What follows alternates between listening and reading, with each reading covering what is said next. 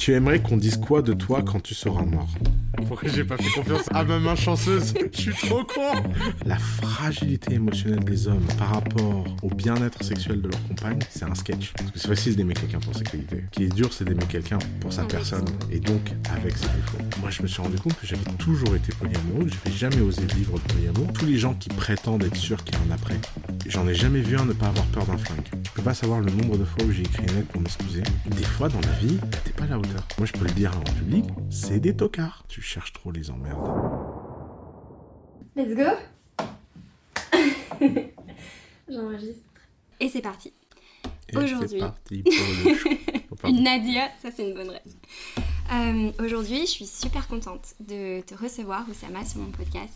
Salut Salut euh, Alors, mon podcast, c'est L'ascenseur émotionnel.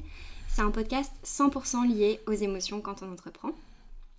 Euh, et, je pense qu'il y a beaucoup de personnes qui sont intéressées euh, de, bah, de, te connaître un petit peu plus aussi personnellement mhm. et voir comment tu le vis.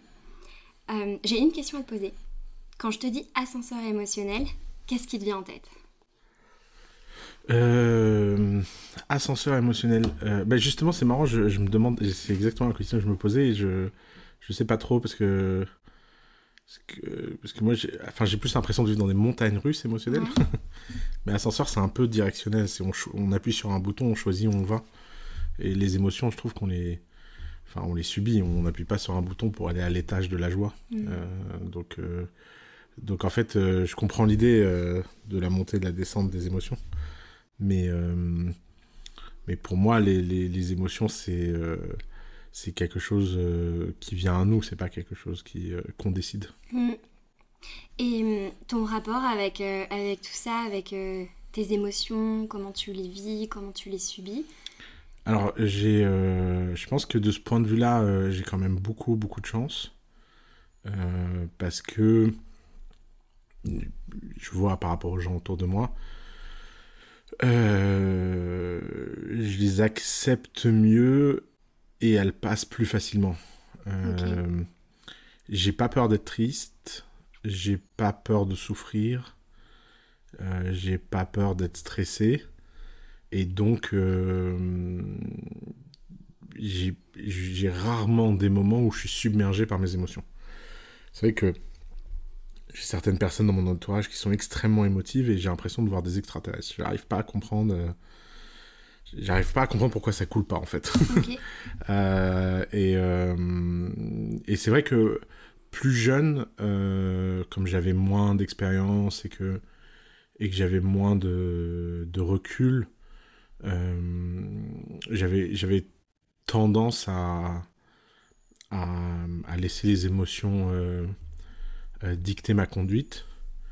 Mais avec l'entrepreneuriat, avec la vie que j'ai eue, avec l'intensité des émotions que j'ai mm. vécues, des tragédies, des, des stress, des joies, des victoires, etc. Bah en fait, euh, très vite, je me suis dit, bon, bah en fait, euh, bah, c'est un peu comme être sur une montagne russe, quoi. C'est, si, tu essaies de résister à la montagne et à la vitesse et machin, bah, tu, tu enjoy pas the ride. Et, et, et d'ailleurs, ce truc de pensée positive etc. C'est un peu un mystère pour moi, parce qu'en fait, je pense que la vraie, le vrai sujet, c'est plutôt euh, euh, comment être à l'aise et, euh, et accepter l'idée que dans la vie, bah, il y a des bons moments et des mauvais moments. Que tout ce qu'on contrôle, bah, on peut avoir une influence dessus, mais ce qu'on contrôle pas, il faut juste savoir l'accueillir et, et l'accepter. Et ça, c'est, ça peut être très très dur pour les gens. Euh, et j'ai la chance euh, jusqu'à présent de, de n'avoir jamais vu des de n'avoir jamais vécu des choses in, in, euh, inacceptables. Ok, ouais, que tu pouvais pas digérer ouais, que je pouvais pas digérer tout ça. Pour l'instant, ma digestion émotionnelle fonctionne très bien. Ouais, super, c'est une bonne nouvelle. c'est... Et est-ce que, donc dans l'entrepreneuriat, parce qu'il y a la gestion émotionnelle personnelle et dans mm. l'entrepreneuriat, est-ce que pour toi tout est lié euh, ou est-ce que tu vois par exemple que ça peut être plus difficile par exemple d'accueillir des moments de tristesse ou de doute dans la vie perso ou avec tes projets pro? Bah. Euh, ce que j'ai appris, et, ça c'est peut-être quelque chose que les gens n'ont pas envie d'entendre, euh, c'est que quand on est entrepreneur, on n'a pas le droit euh, de montrer ses émotions. Tu penses qu'on n'a pas le droit? Ouais, non. Enfin, définition entrepreneur. On parle, je parle pas de gens qui ont des petites boîtes ou des lifestyle business ou qui sont solo entrepreneurs comme toi. Ou, mm-hmm. vous, vous avez, vous vous rendez pas compte, vous n'êtes pas dans du scale, donc vous avez des libertés immenses en fait. Mais quand on parle de l'entrepreneur euh, qui veut faire une grosse boîte, qui scale, etc., euh, le downside à montrer ses émotions est tellement fort que c'est des gens qui n'ont absolument pas le droit de le faire. Et, euh, et moi, je l'ai vu les rares fois de ma vie où j'ai eu des choses où, où je ne pouvais pas cacher mes émotions parce que c'était des nouvelles perso, machin j'ai ressenti dans mes équipes qui n'étaient pas si grandes que ça, mais de 30 personnes, 50 personnes, des, des, des montées d'angoisse collective euh, qui sont invraisemblables. Et, euh, et j'ai vu dans des grandes boîtes des dirigeants de très grandes entreprises vivre des drames euh, personnels, mm. tu vois, qui sont, qui sont vraiment très très durs du point de vue personnel. Et, et, et la façon dont ça se reflète dans l'entreprise, l'entreprise n'aide pas. Mm. Elle, c'est un agent qui ne veut pas que ses leaders aient des failles. Et lorsque les leaders commencent à avoir des failles, euh, ça a tout de suite des conséquences extrêmement négatives euh, et, euh, et, cataclysmiques. Par contre, ça veut bien évidemment pas dire que ces dirigeants n'ont pas besoin d'espace mm. personnel, privé, ou en tant qu'humain, ils montrent leurs émotions. Et d'ailleurs, ça, c'est un truc que je répétais toujours en privé aux entrepreneurs de famille, que j'ai jamais dit en public. Mais maintenant, j'y suis plus. C'est un peu différent. en fait, un truc que je disais aux entrepreneurs de famille, c'est que être dirigeant d'une start-up, c'est être un acteur studio. Okay. C'est pas la peine de se raconter des histoires, c'est pas la peine. D'ailleurs, tous les types qui prétendent être sincères, machin, c'est juste des mecs qui maîtrisent vachement mieux l'acting que les autres, en fait. Mm. C'est euh, on ne peut pas dire tout ce qu'on pense quand on dirige une boîte, on ne peut pas être transparent, on ne peut pas, on, ne peut pas révéler qui on est réellement quand on dirige une boîte. On doit révéler la part d'authenticité qui est utile à sa boîte. Et le reste, ça doit être privé. Et je disais toujours aux entrepreneurs que il est extrêmement important d'avoir une zone privée forte avec des gens avec qui on peut être honnête, euh, donc, tu as, la chance de venir dans mon cercle le plus, euh, le plus intime. Hein. Mm. Tu es, vraiment là aujourd'hui invité euh, pour le nouvel an dans un cercle intime. Les gens qui sont là, la plupart ne savent même pas vraiment ce que je fais dans la vie, ils s'en foutent en fait. Ils ont, ils ont aucune pression de est-ce que ça marche, ça marche mm. pas. Ils sont tous leur argent, leur vie, leur carrière. Ils, ils sont plus ou moins au courant en fait de, de ce qui se passe dans ma vie. Mais pour eux, Oussama, c'est pas c'est pas l'entrepreneur, c'est pas l'investisseur, c'est pas le business angel, c'est pas la crypto, c'est pas tout ça, c'est quelque chose d'autre. Et c'est ce qui fait qu'en fait, j'ai une caisse de résonance dans laquelle je peux être libre, je peux être moi-même, je peux montrer des émotions, je peux montrer de la faiblesse. Euh, parce que quand je dis il faut pas montrer ses faiblesses, les gens ont tendance à croire que la bonne façon de pas montrer ses faiblesses, c'est de ne jamais les montrer. Non, en fait, le meilleur moyen d'être très très fort quand tu es en représentation, c'est que quand tu es en privé, t'as pas besoin d'être en représentation. Mm. Euh, et cette, euh, ce grand écart, euh, il peut être dur des fois. des fois, il peut être terriblement étouffant. Moi, j'ai vu des dirigeants d'entreprise devoir prendre des décisions avec lesquelles personnellement ils étaient dans leur chair contre, mais mm. c'était la seule chose qu'ils pouvaient faire en public ou dire en public. Le, cas le plus classique, c'est quand l'entreprise fait une erreur. Euh, quelle qu'elle soit, euh, je me souviens d'une crise où euh, il y avait une histoire dans The Family d'une entreprise qui avait maltraité les données d'un utilisateur parce qu'un stagiaire avait fait n'importe quoi et machin. Et, et, en fait, dans ces moments-là, ce que j'avais expliqué au fondateur, c'est que la meilleure façon de se sortir de ce genre de crise, c'est d'aller en public et dire pardon, je me suis trompé. Mm. Non, non, non, justement, le mec avait rien fait. Et le mec, il me dit, mais je comprends pas, euh, j'ai rien fait, je suis pas coupable. Et je dis, oui, mais ça, c'est inentendable. Parce qu'en fait, les gens, ils s'en foutent que tu aies fait un Mm. truc. Ils veulent juste que tu dises, ouais, je suis pardon, je m'excuse, machin. Et tu vois, là, on parle d'une sincérité d'émotion. Moi, j'ai vu énormément de fois des dirigeants, euh, tu vois, faire des, des grands shows de, de, de mea culpa. Mark Zuckerberg, il est un Mhm, très bon là-dessus. La, vérité, c'est que c'est du théâtre, en fait. La plupart du temps, ils sont même pas coupables. Quand Mark Zuckerberg, il vient, il dit euh, pardon pour euh, les datas, si tu regardes comment Facebook fonctionne, etc., son niveau de responsabilité, il est ailleurs. Il n'est pas dans l'histoire qu'on explique dans la narrative médiatique. La narrative médiatique raconte n'importe quoi sur Facebook. Ce qu'on pourrait vraiment interroger sur l'utilisation des données de Facebook et tout, elle est ailleurs. Et donc, Mark Zuckerberg, tu vois, il doit prendre sur lui, il doit aller en public devant des milliards de gens et dire Ah oui, oui, bah, on a fait une erreur. Parce que si lui, il prend pas cette responsabilité s'il prend pas ce truc, on va en discuter pendant des années, des Mhm. années, des années, des années, et on va jamais en sortir en fait. Parce que la vérité est trop complexe, parce que c'est inentendable, parce que les gens comprennent rien, parce que, parce que, parce que, parce que. Et donc, ces gens-là, ils, ils, ils ont, ils, ont, ils ont besoin d'une soupape en fait. Ils ont besoin de, de venir en privé et pouvoir dire à leurs proches Pff, Putain, j'en reviens pas qu'aujourd'hui j'ai sorti un truc pareil. Le monde est fou. et euh, et c'est très important. Et donc, toi, euh, tout au long de ta carrière, de comment tu t'es construit, euh, justement, ce sas, un petit peu cette bulle, Ouais. c'était proche. Est-ce que tu t'es déjà, par exemple, euh, fait accompagner par un coach, une psy, quelqu'un? Non, moi je suis très, je suis très mauvais là-dessus. J'ai, alors, moi j'ai eu énormément d'advisors euh, et j'ai eu énormément de gens qui ont été euh, des conseils euh, de préparation mentale, de gestion des émotions, de machin, qui ont été dans mes proches. Mhm. Alors, il y a Sandrine Lacou, qui, est, bah, qui est ici dans la maison, qui est, qui en privé, en fait, a un, un instinct hors du commun pour les situations, les émotions, les... Et, ce- et ce qui est juste, en fait, Mm. ce qui est la, la justesse.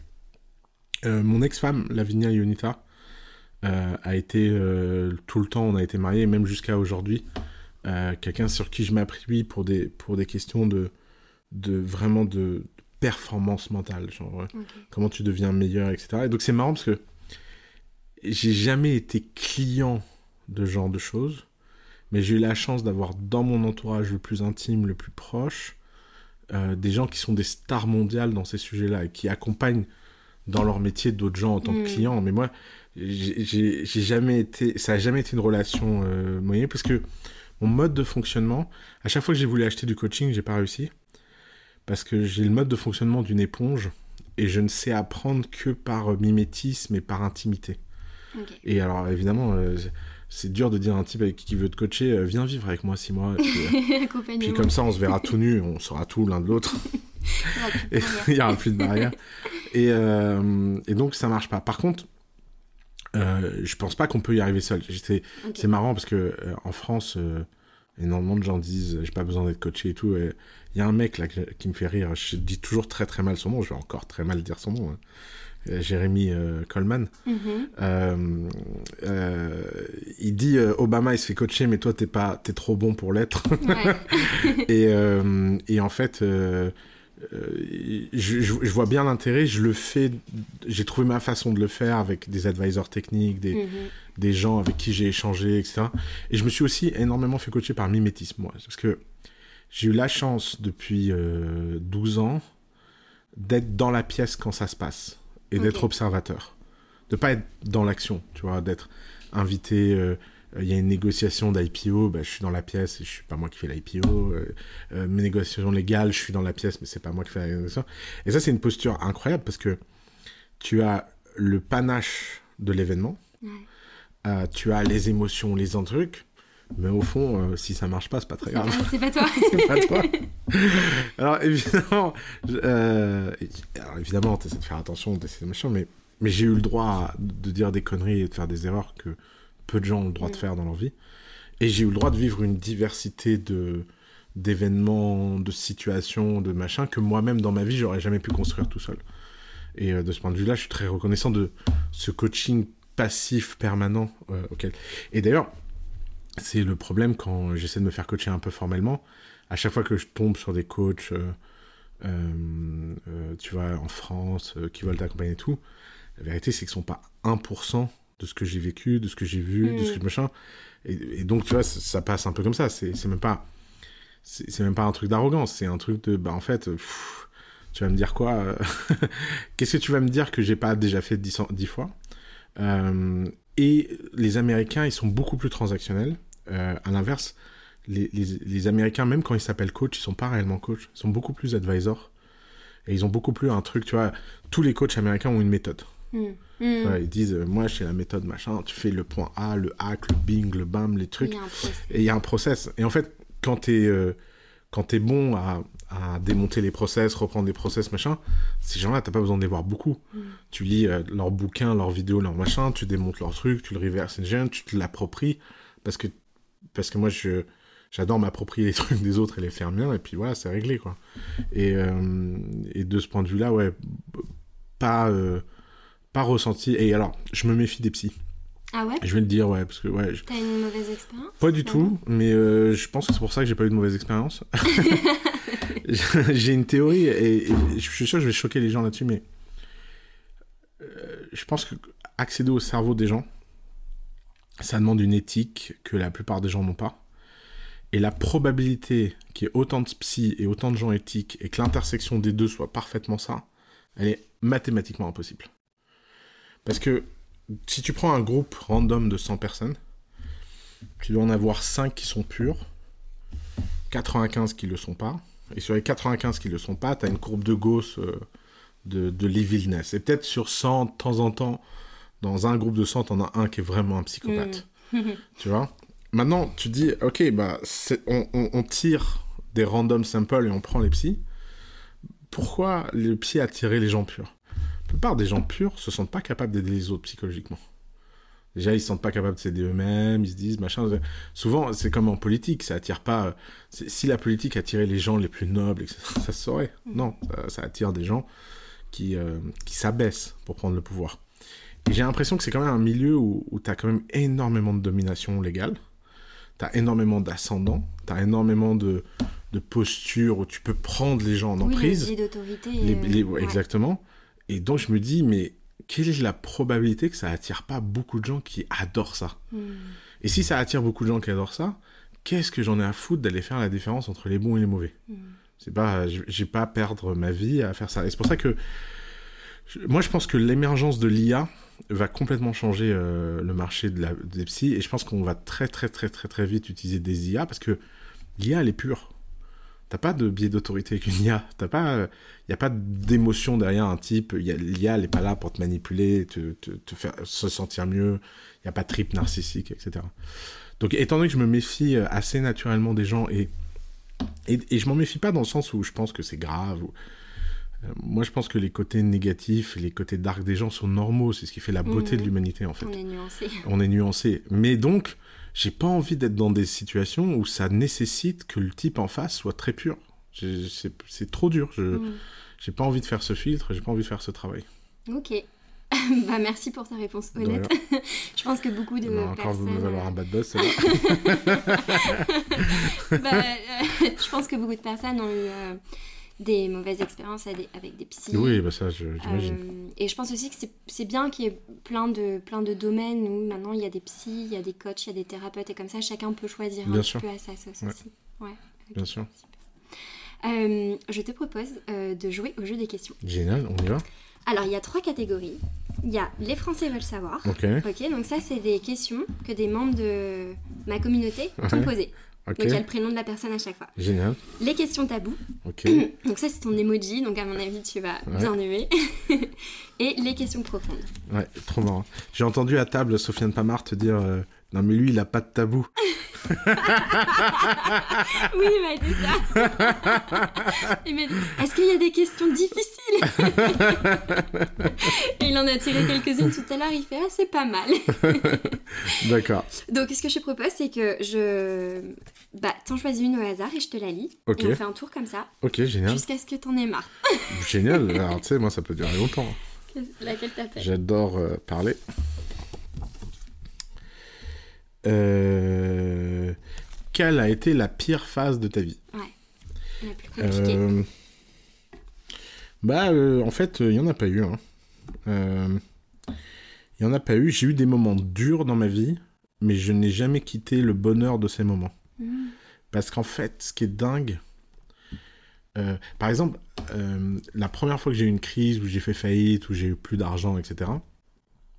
Euh, je sais pas si tu as vu à ta gauche au petit déjeuner, euh, il y avait Florent et Sandrine que je t'ai Mhm. présenté les Ouais, nerds là. ouais. ouais. Et ben, à l'époque, ils, étaient en- ils, ils vivaient dans un studio de 25 mètres carrés. Et ils avaient un petit pouf Muji sur lequel j'ai dormi pendant 6 mois dans le studio de 25 mètres carrés. Et euh, tous les matins, je me réveillais et Florent me préparait mon petit déjeuner. Et il me faisait des petits flocons de riz au fromage. Euh, et en fait, vraiment, à ce moment-là, j'avais plus un rond. Je vivais sur la carte bleue de Florent. Euh, j'avais tout raté. J'étais un loser au, au fin fond du truc. Et j'étais trop heureux. parce que, pas, pas heureux, parce que souvent les gens, ils pensent que c'est les événements extérieurs qui les rendent heureux. Mhm. Mais les événements extérieurs, ça ne rend pas heureux. Mais je, je connais des gens, ils sont milliardaires et malheureux. En fait, ce qui rend heureux, c'est que tu as l'impression, est-ce que tu reçois de l'amour? Moi, c'est un moment où ces gens-là m'ont donné un amour infini. C'est- Je me suis dit, putain, j'ai tout raté, machin. Les mecs, ils sont là, euh, ils vivent dans 23 mètres carrés, je ronfle comme un cochon. Et il n'y en a pas un qui me dit, ah, c'est- ce serait cool de partir, là, j'en peux plus. Parce qu'ils ont vécu ça comme un moment de loyauté, comme un moment de solidarité, comme un moment de machin. Et donc, évidemment que, en fait, euh, je me sentais, je me disais, mais t'as pas le droit d'être malheureux. Alors, bon, ça fait chier. Euh, euh, ça peut être stressant, chiant, euh, euh, peut-être un peu angoissant. Tu te dis, est-ce que je vais réussir à faire autre chose et tout? Mais, mais en fait, tous les soirs, quand je rentrais et qu'on rigolait ensemble, c'était dur de se dire, euh, ah mon Dieu, ma vie, elle est nulle et Mm. tout. Et, et en fait, euh, un truc qui m'étonne, et je, et je vais peut-être sans doute être un peu trop dur, parce que je ne sais pas ce que ça veut dire de ressentir ça. Je, je, euh, pour, pour moi, le, le plus grand mystère de la vie, c'est la dépression. Et n'étant pas de nature dépressive, je, je comprends bien que c'est de la chimie du cerveau, je, je, je comprends bien qu'il se passe des choses, tu vois. Et, euh, et intellectuellement, euh, j'ai la checklist de ce qu'il faut dire, ce qu'il faut faire quand quelqu'un est dépressif, j'ai compris. Je- Ouais. c'est pas mon problème, c'est lui, machin, faut pas le prendre personnellement et tout. Mais émotionnellement, à l'intérieur de moi, c'est toujours une sorte de rage, je me dire, mais vas-y, arrête de casser les couilles. C'est, bon, c'est pas, pas grave. C'est, euh, c'est à toi de choisir comment tu as envie de voir le monde. Fais des efforts plus durs. Sou- souvent, moi, j'ai l'impression que les gens que j'ai rencontrés qui étaient dépressifs, et c'est mon expérience personnelle, c'était toujours des gens qui finalement avaient pas eu beaucoup de problèmes dans leur vie, en fait. Ils n'avaient pas eu des trucs très durs, ils n'avaient Mhm. pas, même ne serait-ce que du point de vue physique, ils n'avaient jamais vécu de, de moments d'hyper-intensité ou de grande douleur ou de maladie, de machin. Et donc ils, ils étaient dans une espèce de, de, de truc de la vie où, où il y a très très peu d'espace et donc le moindre micro-changement devient immense. Mais quand tu vis sur un truc comme ça, là, hyper grand, où euh, t'es- quand t'es triste, c'est catastrophique, quand t'es joyeux, c'est hyper grand, et que tu passes ton temps à bouger entre ces Mhm. émotions, bah, les petites contrariétés de la vie, de machin, tu, tu les vis pas pareil. Tu te dis, bah ouais, enfin, c'est pas...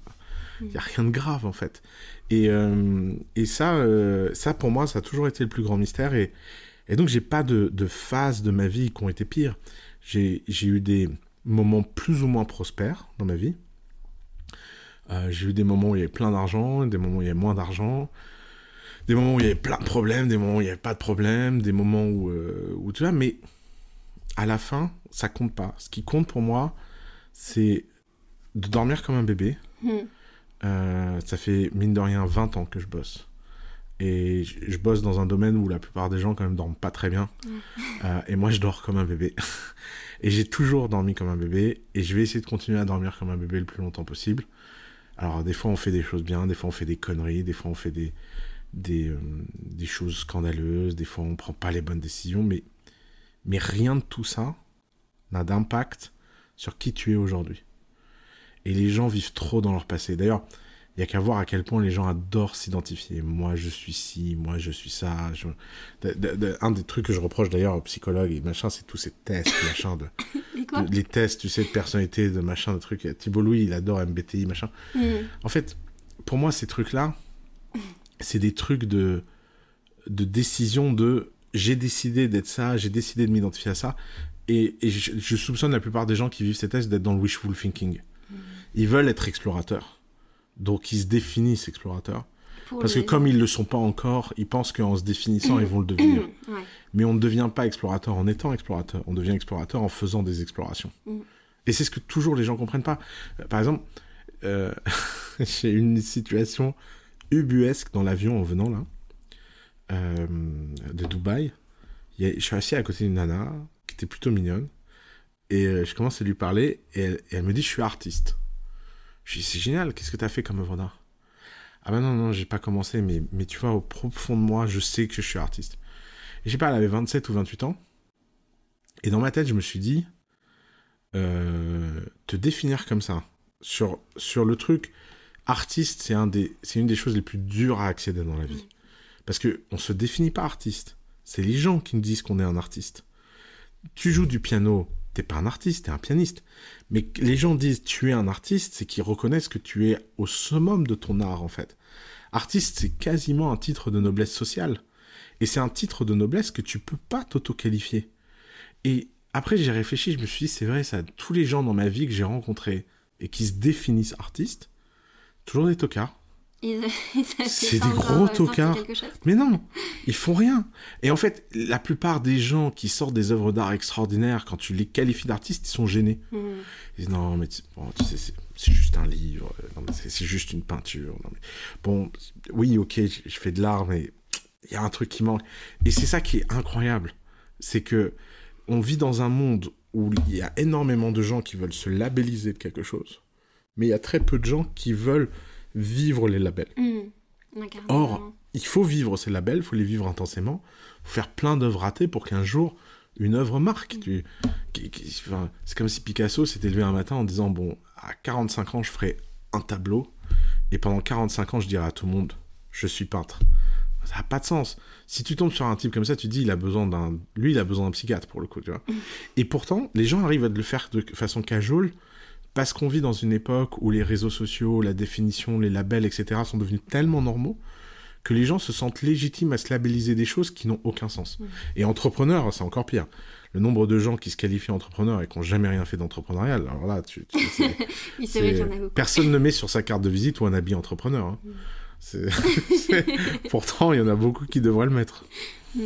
C'est intéressant ta réponse sur la phase de vie, euh, de dire que ben il n'y en a pas une qui a vraiment été dure, malgré le fait qu'à ce moment-là, tu as dit je me considérais, euh, je sais plus si tu utilisé Loser, tocard ou loser. ouais, ouais. loser, tocard, les deux, ça marche. Les deux, un petit mélange. Euh, parce que c'est enfin, c'est quelque chose que je vois beaucoup avec les entrepreneurs que j'interviewe ou dans les coachings, de, de vraiment essayer aussi de décorréler sa valeur de ma boîte a échoué, mais peut-être pas moi en tant que personne, et ma vie entière doit pas échouer pour ça. Quoi. Ouais, je pense que c'est le super pouvoir libanais. Ouais, tu crois que c'est libanais? Ouais, je pense, que, je pense qu'il y a un truc de mon éducation.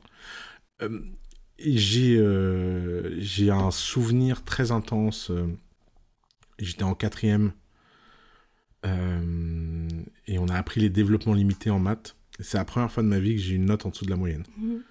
Je sais pas si t'imagines, t'as, t'es- t'as 13 ans et c'est first time. Et en fait, je me souviens d'avoir, d'avoir rien compris à ce que la prof avait expliqué. Et c'était la première fois de ma vie que je comprenais pas un truc. Euh, à l'école, je veux dire. Pas, euh, dans la vie. pas dans la vie, quoi. Mais euh, je me souviens, j'ai rien compris. Ensuite, je me souviens de l'angoisse de faire l'exercice de maths à la maison et, et de rien paner. À l'époque, il n'y a pas de YouTube, il n'y a pas de Cannes, il n'y a pas de machin. Tu devais donc, te débrouiller. tu devais te débrouiller. Moi, je n'avais pas dans mon entourage de gens qui avaient fait des maths ou etc. Et d'aller au contrôle et de sentir au contrôle, bah, je comprends rien, et de m'être tapé un 3. Et si tu veux, pour moi, un 3 en maths, c'était, la fin du monde. Je me souviens, je suis rentré à la maison, j'étais à ma mère, bon, j'ai eu 3 et tout. Et ma mère me dit, bah, c'est pas grave, t'as pas compris. Je dis, ouais, mais je suis nul en maths. Et ma mère regarde, elle fait, scout. Ce qui, veut dire ta gueule en, en- en libanais. Cette note, c'est pas toi. Cette note, c'est ton travail. Alors, des fois, on travaille bien, des fois, on travaille mal. Va demander à la prof pourquoi t'as rien compris. Arrête de m'emmerder là. T'es pas nulle part. Allez. Et en fait, ma mère, elle a un truc de, de, de force mentale comme ça, de, de valeur. Ma, ma mère, elle, elle faisait des ménages chez les gens et les gens ont l'impression qu'il y avait Princesse Sarah qui faisait le ménage chez eux, quoi. C'est-à-dire qu'elle elle a, elle a ce truc de fierté, de noblesse, de machin. Et, et en fait, moi, j'ai vu ça et, et- et en fait, je peux faire les pires conneries du monde. Je n'arrive pas à avoir une mauvaise opinion de moi.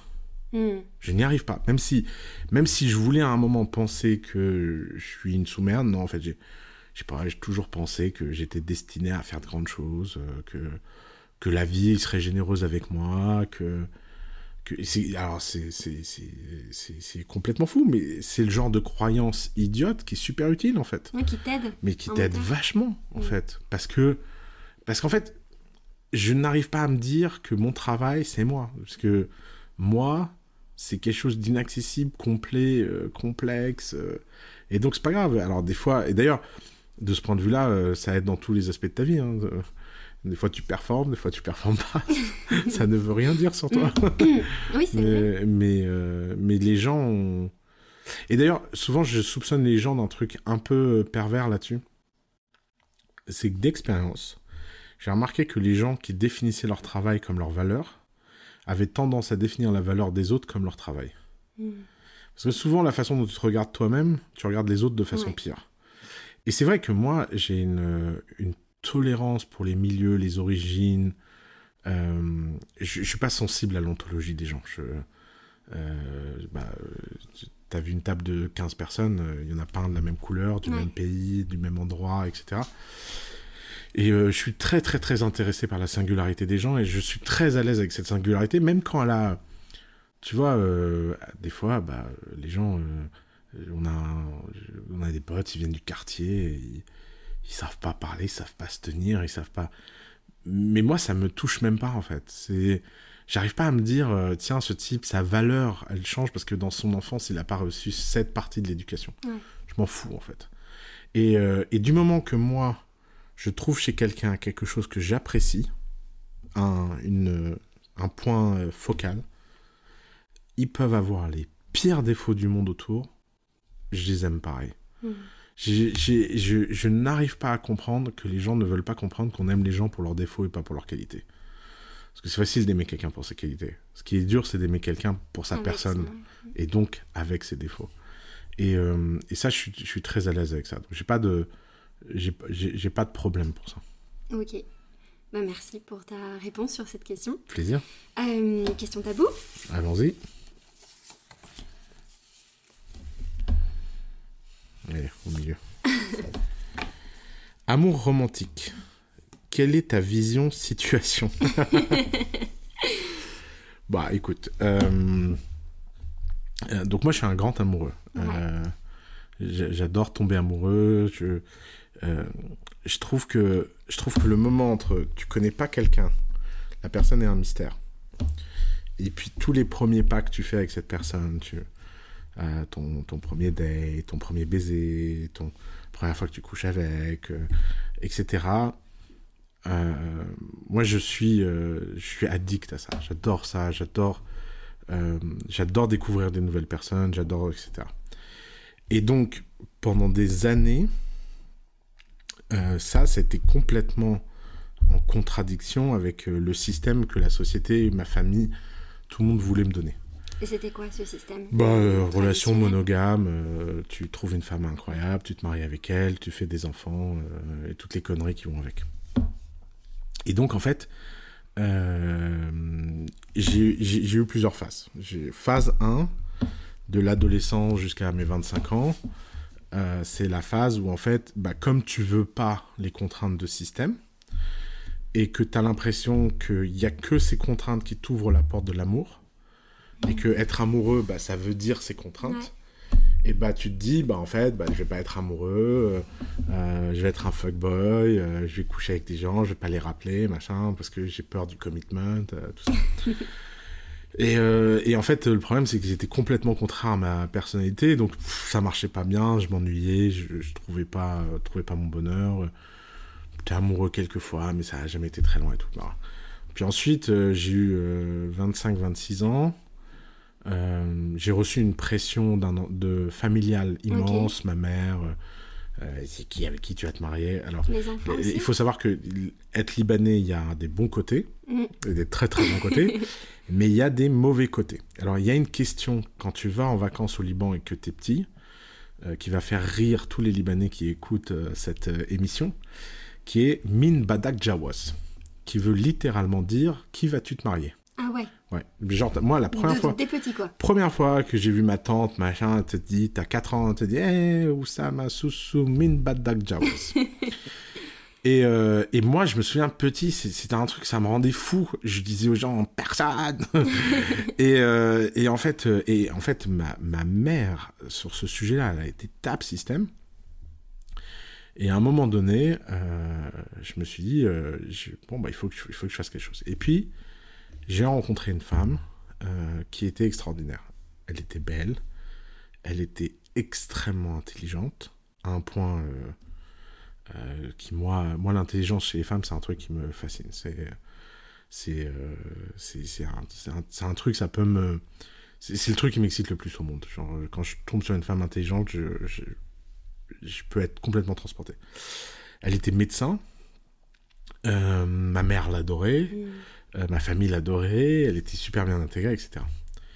Et, euh, et bah donc, euh, bah, je me suis fiancé avec elle, tu vois. Et puis, j'ai été très heureux avec elle, mais très malheureux au fond de moi. Parce que pas d'aventure, pas de, tu vois, pas de machin. Et, et puis en fait, à un moment donné, je, je suis tombé sur un livre. C'est marrant comme qui s'appelle Ethical Slut. Alors je sais pas si tu as entendu parler de ce livre. C'est un, un livre qui a été écrit dans les années 70 sur comment être une salope éthique. Alors c'est un livre intéressant euh, sur trois aspects. D'abord parce que dans ce livre, le mot salope est gender neutral. Mm. Euh, c'est une forme de réappropriation du mot salope, slut, euh, pour les hommes et pour les femmes. Mm. C'est pas, c'est tu veux m'en faire une insulte, je vais en faire un titre de noblesse. Euh, tu veux me faire croire que cette attitude, elle est immorale, etc. La deuxième chose qui est intéressante dans ce livre, c'est que euh, il y a une vision de l'amour. En fait, le- les mecs parlent en économiste. Ils disent euh, il y a deux façons de voir l'amour. Soit tu penses que c'est une ressource rare, soit tu penses que c'est une ressource abondante. Mm. Et si tu penses que c'est une ressource abondante, et bah, plus d'amour amène plus d'amour, en fait. Et que ça se fait naturellement. Et puis, euh, la troisième chose, c'est que dans ce livre, euh, ça te donne des guides pratiques sur comment vivre euh, l'amour à plusieurs, euh, etc. Et en fait, quand j'ai lu ce livre, j'avais, je me souviens, j'ai ouvert le livre, j'ai lu le livre en 4 heures, j'ai, j'ai relu le livre une deuxième fois, j'ai pas dormi de la nuit. T'étais fiancé encore Euh, non, j'étais divorcé. Ok, t'étais divorcé. Et, et je me suis dit, mais attends, en fait, euh, ce livre, euh, c'est moi qui l'ai écrit. Mm. C'est-à-dire que ça résonnait tellement avec tout ce que j'avais vécu dans ma vie. Et ça venait mettre des mots sur des choses intéressantes. Je te donne un exemple. Toi qui as un podcast sur les émotions, on peut en parler. C'est quoi l'inverse de la jalousie? D'être neutre Ou être content pour l'autre On y vient. Comment ça se fait que tu n'arrives pas à trouver de mots? Toutes les émotions ont un inverse. La colère, la joie, la peur, le courage, euh, toutes. Comment ça se fait que la jalousie, on n'a pas vrai. Alors il y a un mot, ça s'appelle la compersion. Qu'on n'utilise pas. que personne n'utilise. C'est un mot du Moyen Âge. C'est l'idée de compérage, de, de partager euh, les choses, de compagnon. En fait, l'inverse de la jalousie, si tu réfléchis à ce que c'est la jalousie, Mm.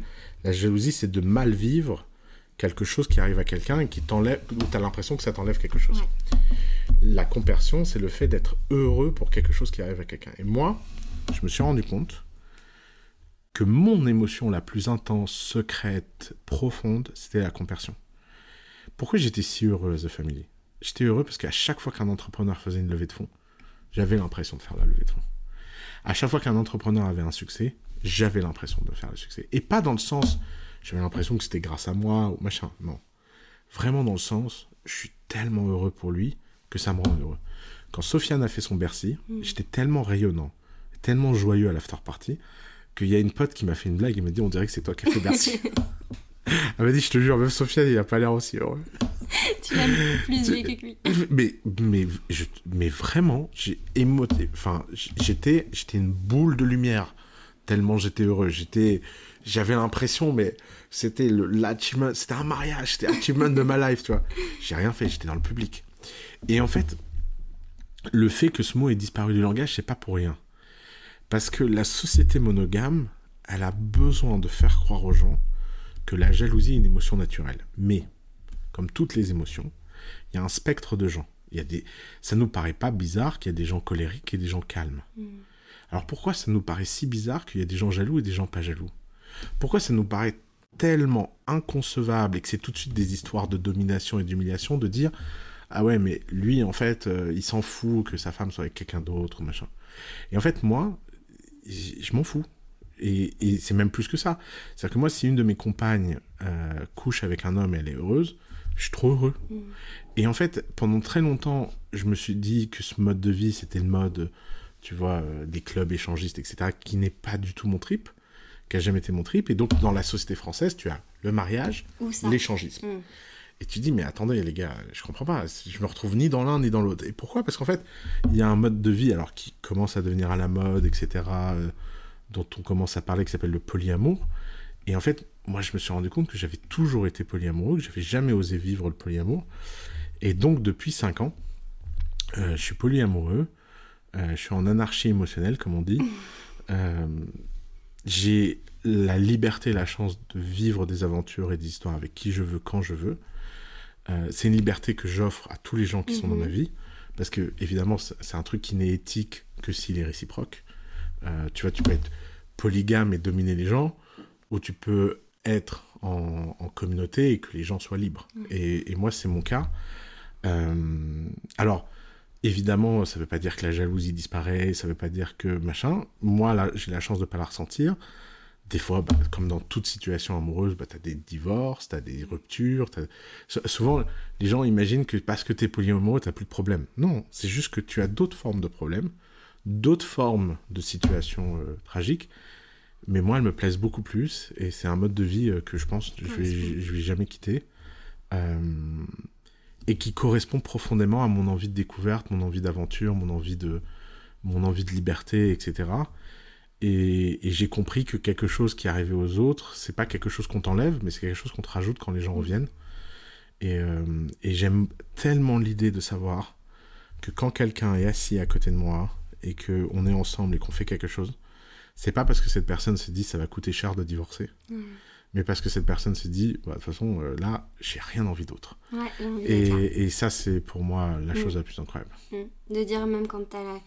peut-être cette liberté de tout explorer, de revenir. Exactement. Et donc là, dans cette forme de polyamour, de fonctionnement, Ouais. donc polyamour, c'est qu'il y a une, un- une forme de relation. Ouais. Donc tu as des relations stables, repères, enfin peut-être tu peux utiliser avec tes mots. Bien sûr, euh, bah, en fait, euh, t'as des- t'as- en fait, ce qui se passe, c'est que les, les relations changent de nature sans créer de rupture. Ok. Donc, euh, par exemple, euh, avec Sarah, on a d'abord été euh, amants euh, passionnels, euh, tu vois, ta fameuse... les- polyamoureux appellent ça la NRE, New Relationship Energy. Ok, C'est tout est beau, tout est incroyable. c'est la lune de miel. C'est la lune de miel, etc. Et sauf que, en fait, quand t'es polyamoureux, ce qui est trop drôle, c'est que tu vis ce genre de truc beaucoup plus intensément, beaucoup plus vite, beaucoup plus fort, beaucoup plus haut, parce que t'as pas de limite. T'es pas dans des schémas où tu te dis, ah mon dieu, il faut que je me, faut que je me temporise, ça va durer 30 ans, tu t'en fous, en fait. Ouais. Tu- ça durera le temps que ça durera. euh, Donc, il n'y a pas de problème. Et alors, ce qui est très drôle, c'est que, en fait, la plupart du temps, les gens, quand la nature et l'énergie de la relation changent, euh, ils paniquent. Euh, Et en Mm. fait, là, moi, j'ai vécu un cycle avec Sarah depuis 4 ans et demi, où en fait, en 4 ans et demi, on est passé de amant à petit ami euh, au sens classique. Euh, puis après, on a découvert des choses ensemble. Puis après, on a expérimenté des choses ensemble. Puis après, on a été compagnons de voyage. Puis maintenant, on a une relation platonique. Et en fait, euh, cette relation platonique, elle pourrait se transformer en encore autre chose. Et puis maintenant, on a une énergie familiale. Tu vois, on partage tout, on vit ensemble, mais on, couche plus ensemble. On se, on séduit des gens l'un pour l'autre. ah, c'est vrai, vous faites vos, ouais, vos ouais, ouais. petits Bah, bah, des fois, en fait, des fois, tu rencontres quelqu'un, tu dis, ah, tu sais quoi, il faudrait que tu rencontres tu tu t'entendrais trop bien mon amoureux. et donc, et donc ça, ça, crée, ça crée des trucs. Après, euh, euh, t'as des gens où tu vis des aventures plus courtes. Euh, t'as des gens euh, qui rentrent dans ton intimité. T'as des gens qui rentrent pas dans ton intimité. Mm. Je pense que la seule chose qui est hyper importante, ce que j'essaye de faire moi, c'est c'est d'être méga honnête et transparent le plus vite possible. euh, parce que, évidemment, ça refroidit 99,8% des gens. Mais comme ça, au moins, tu sais. Mais au moins, tu sais, tu vois, tu n'as pas de truc. Et par contre, à l'inverse, j'ai remarqué un truc, c'est que souvent, quand tu expliques aux femmes ce mode de fonctionnement, les femmes comprennent bien parce qu'elles se disent, bon, c'est génial, c'est plus de liberté, enfin, un peu plus de respect et de mm. liberté. Les hommes, ils se disent, putain, attends, c'est quoi cette histoire? J'ai moins de propriété et moins de domination. Et, euh, et c'est vrai que moi, les seuls problèmes que j'ai eu pour l'instant dans ce mode de fonctionnement, c'est jamais.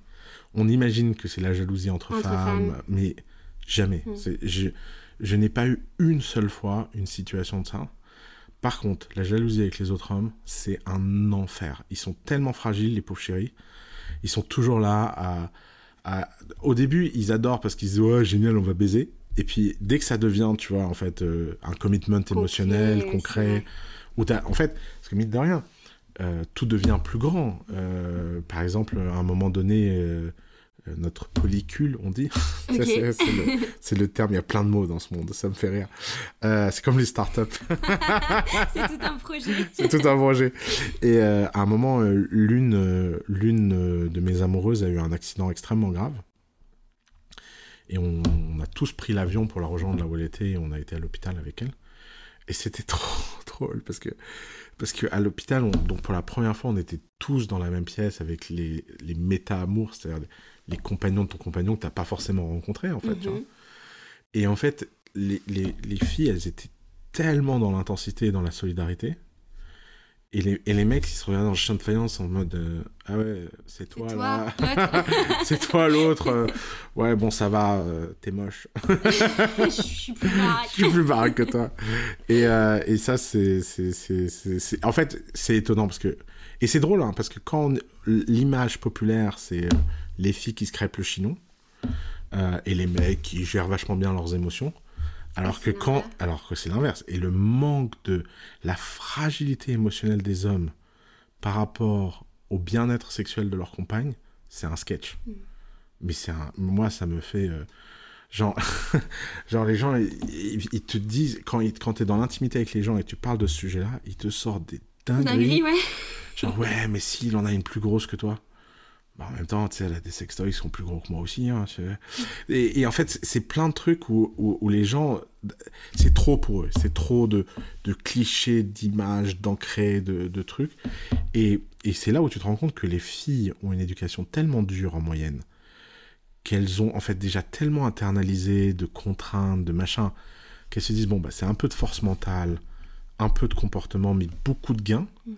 Alors que la plupart des garçons ont tellement été protégés par euh, leur mère, leur machin, boys be boys, bla, que dès qu'il y a un challenge qui va un peu à l'encontre de ce qu'ils ont appris, etc., ça peut être très très très dur.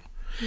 Et à l'inverse, et ça c'est un truc que j'adore, alors là les gens vont se dire que je suis complètement fou, mais c'est pas grave, c'est que à l'inverse, quand les gens que je fréquente tombent sur un homme qui est hyper à l'aise dans ce milieu, avec cette philosophie, qui est très éthique, parce que le polyamour exige un niveau de transparence, euh, d'éthique, de mm. respect, parce que euh, tu peux tromper ta compagne en étant polyamoureux. Il n'y a pas de... Par exemple, si, en fait, le polyamour, c'est la reconnaissance que tout est un contrat. Et que dans un contrat, tout se négocie. Et les limites se négocient. Tu peux mettre des limites dans un contrat. C'est pas parce que mm. tu as des limites que tu n'es pas libre. Mm. Parce que la différence entre la liberté et la non-liberté, c'est pas les contraintes c'est est-ce qu'elles sont librement consenties? Par exemple, si tu te maries, d'après le code civil, tu as un devoir conjugal. Hmm. Tu vois? La loi t'impose ça. Et c'est un truc de dingue quand tu y réfléchis, tu vois, parce que c'est surtout imposé aux femmes, en fait. Euh, tu peux très bien être amoureux de quelqu'un et pas avoir envie de coucher avec lui. Mais ce qui est terrible, c'est quand c'est pas choisi des deux côtés, mais si c'est consenti, bah, tout est possible. Et donc il y a des gens, ils ont des schémas polyamoureux. Par exemple, moi j'ai des amis, ils sont, ils sont polyamoureux et ils ont décidé qu'ils euh, ne fréquenteraient personne dans leur ville. Ils ont peur de la pression sociale. Mmh, donc c'est deux personnes qui voyagent beaucoup, ils ont des aventures à travers le monde, mais quand ils sont dans leur ville, dans leur territoire, dans leur machin, ils, sont à deux. Ils sont à deux. Mmh. Bon, un jour, euh, le type a une aventure dans sa ville ils rompent. Et puis il y, a un ami qui dit Je comprends rien. il avait pas le droit. non, mais il dit Je comprends rien. Et pourquoi ils rompent Ils couchent déjà avec plein de gens. Je dis, mais non, c'est terrible. Et ça, ça en devient d'autant plus terrible. Parce que si tu as la liberté de faire ce que tu veux, mais qu'il y a une règle qui dit tu fais pas ça, ben les gens deviennent beaucoup plus sensibles sur la mmh. règle et beaucoup plus intransigeants. Parce qu'ils prennent ça comme un manque de respect. Et, évidemment, la, la, vraie façon éthique, quand tu es polyamoureux et que tu veux changer le contrat, c'est d'en parler up front. Alors, oui, on avait décidé qu'en fait, mais il s'avère que je développe des sentiments pour quelqu'un dans la ville. J'aimerais qu'on en discute. Est-ce que tu es prêt à évoluer sur ce contrat ou pas mm. Et en fait, cette discussion, elle est méga dure à avoir parce qu'elle demande en fait énormément euh, d'intelligence émotionnelle, énormément de profondeur, énormément de transparence, énormément d'honnêteté. C'est tellement plus simple de tromper et de rien dire, tu vois. Et donc, en fait, le, pourquoi je racontais ça? Parce que quand mes amoureuses tombent sur un type qui est éthique, polyamoureux, etc., c'est systématiquement le meilleur ami de ma vie. Ah ouais, tu t'en sens bien avec. Mais c'est un délire. C'est-à-dire que tu tombes sur quelque chose de tellement rare philosophiquement que à chaque fois quand on se rend compte, c'est immédiat. Tu vois, c'est ça ça ça, ça, match. ça, match immédiatement. Mm. C'est intéressant euh, l'exemple de la règle dont tu parlais sur la ville et dans le polyamour de, que vous pouvez établir vos propres règles et de se dire que c'est des règles qui font sens et qui viennent du cœur et qui sont là pour quelque chose. Ouais. Et puis tu vas avoir des règles très différentes avec des gens très différents. Tu peux. Par, exemple, euh, euh, je, me souviens, j'ai eu une aventure avec une, avec une fille extraordinaire. Elle m'avait dit Bon, ok, très bien, je je, suis prêt à vivre cette aventure avec toi, ça m'intrigue, etc. Mais par contre, il y a un truc qui est très très très important pour moi, c'est que quand on est en famille, tu joues le jeu euh, avec mes proches, etc., qu'on est un, couple classique, tu vois. Et, euh, et en fait, à chaque fois que j'ai été dans sa famille tout, j'ai joué le gendre parfait. et en fait, ce qui est incroyable, c'est que d'un seul coup, en fait, les gens, ils arrivent à se libérer de façon modulaire. Parce que souvent, les gens veulent pas se libérer parce qu'ils peuvent pas se libérer à 100%. Tu vois, t'as as, l'impression, bah, si t'es libre, t'as qu'à dire à ta mère d'aller se faire foutre. Non, ta mère, elle a une histoire, elle a un truc, euh, elle a peut-être euh, des conceptions religieuses, sociales, etc., qui sont différentes. T'as pas besoin de rentrer en guerre contre tout le monde tout le temps. Et t'as pas besoin de raconter. Une des raisons pour laquelle j'ai pas parlé de mon polyamour pendant 4 ans euh, en public, alors que ça fait 5 ans que je suis, et que j'ai commencé que maintenant dans le podcast de Yomi et avec toi aujourd'hui à le faire et à faire mon coming out de polyamoureux, c'est parce que j'ai eu besoin du temps de, de comprendre est-ce que c'était vraiment ce que je voulais pour la vie, est-ce que j'allais l'être, et surtout de, de savoir que j'allais tellement en prendre plein la tête sur le sujet que j'avais besoin de me sentir solide sur le sujet. Mais un des trucs que j'ai compris, c'est que la plupart des gens qui vivent ce mode de vie ne peuvent pas le vivre avec tout le monde, ils peuvent pas en parler à tout le monde. Et en fait, au début, j'avais une vision un peu naïve de mais non, mais c'est ton identité, tu dois l'imposer à tout le monde. Mais en fait, non, t'as pas besoin de guerre inutile. Tu peux très bien vivre heureux en ayant des cercles différents, avec des niveaux d'awareness différents, de connaissances différentes, de conscience différents. Et, euh, en fait, ça fonctionne bien. Et, et, ça peut paraître triste, mais moi, j'en vois un côté vachement positif maintenant. Je me dis, c'est une forme d'harmonie, en fait. Mm. C'est une forme d'harmonie de savoir qu'est-ce que tu vas donner aux gens par rapport. C'est aussi une reconnaissance de leur propre histoire, de leur propre évolution, De, de leur propre système. Et t'as pas envie d'être en guerre contre tout le monde tout le temps, quoi. Oui, puis c'est un système où chacun met sa petite pyramide de valeurs euh, Exactement. Face à face et, et, ça bloque en fait. Exactement. Et des fois, c'est est-ce que je veux passer un bon moment ou avoir raison euh, sur ce sujet Exactement. ok, bah super intéressant. Euh, merci beaucoup d'avoir répondu honnêtement. Plaisir. Euh, je pense que c'est une question qui a intrigué pas mal. On passe à les Français veulent savoir. Bien sûr. les Français veulent savoir. Ça, ça, me fait triper ton concept. C'est vraiment trop bien. C'est une trop bonne expérience. Vincent, ah oui, ah oui, il s'appelle Amour romantique. Non, en fait, euh, ça, c'est pas des questions des gens, ça, c'est mes questions. Ah, d'accord. Les deux là, c'est mes questions. Mais ça, ah oui, ça, c'est. C'est des Français. Ok, pardon, j'avais pas compris. Je croyais que c'était dans chacune, il y avait les trois catégories, d'accord. Alors, qu'est-ce que tu voudrais dire à tes haters? Bah, rien du tout. rien. Euh, non, non, bah, continuez de me haïr. Euh, merci beaucoup pour le travail, quoi. Les haters, c'est les gens les plus intéressants du monde. Hein. Ils, déploient beaucoup d'énergie pour te rendre encore plus connu et riche. Donc, euh, mm. c'est. Je l'ai vu au lancement de Better Colous, hein. les haters ont fait le buzz du truc, hein. autrement, ce serait passé inaperçu. Hein. Ouais, donc ils t'ont aidé à propulser le projet. Bah oui. Et puis ça rejoint ce que tu disais tout à l'heure de aussi, ben, qu'est-ce que tu choisis de montrer aux gens aussi Ouais, publiquement et de voir les personnes qui te connaissent et Ouais, celles qui te connaissent. Bien sûr. Non, non, les haters, c'est. euh, Je je sais pas d'ailleurs. euh, euh, Enfin. Souvent, on prend mal que ce qu'on pense être vrai. hein. Ouais. Euh, par exemple, euh, euh, souvent quand les gens prennent mal ce qu'un hater dit, c'est parce que c'est vrai. Toujours. Euh, Ça te renvoie une insécurité. ça t'envoie une insécurité. Imagine, il y a un hater qui dit à Mbappé, et franchement, t'es lent, tu sais pas tirer.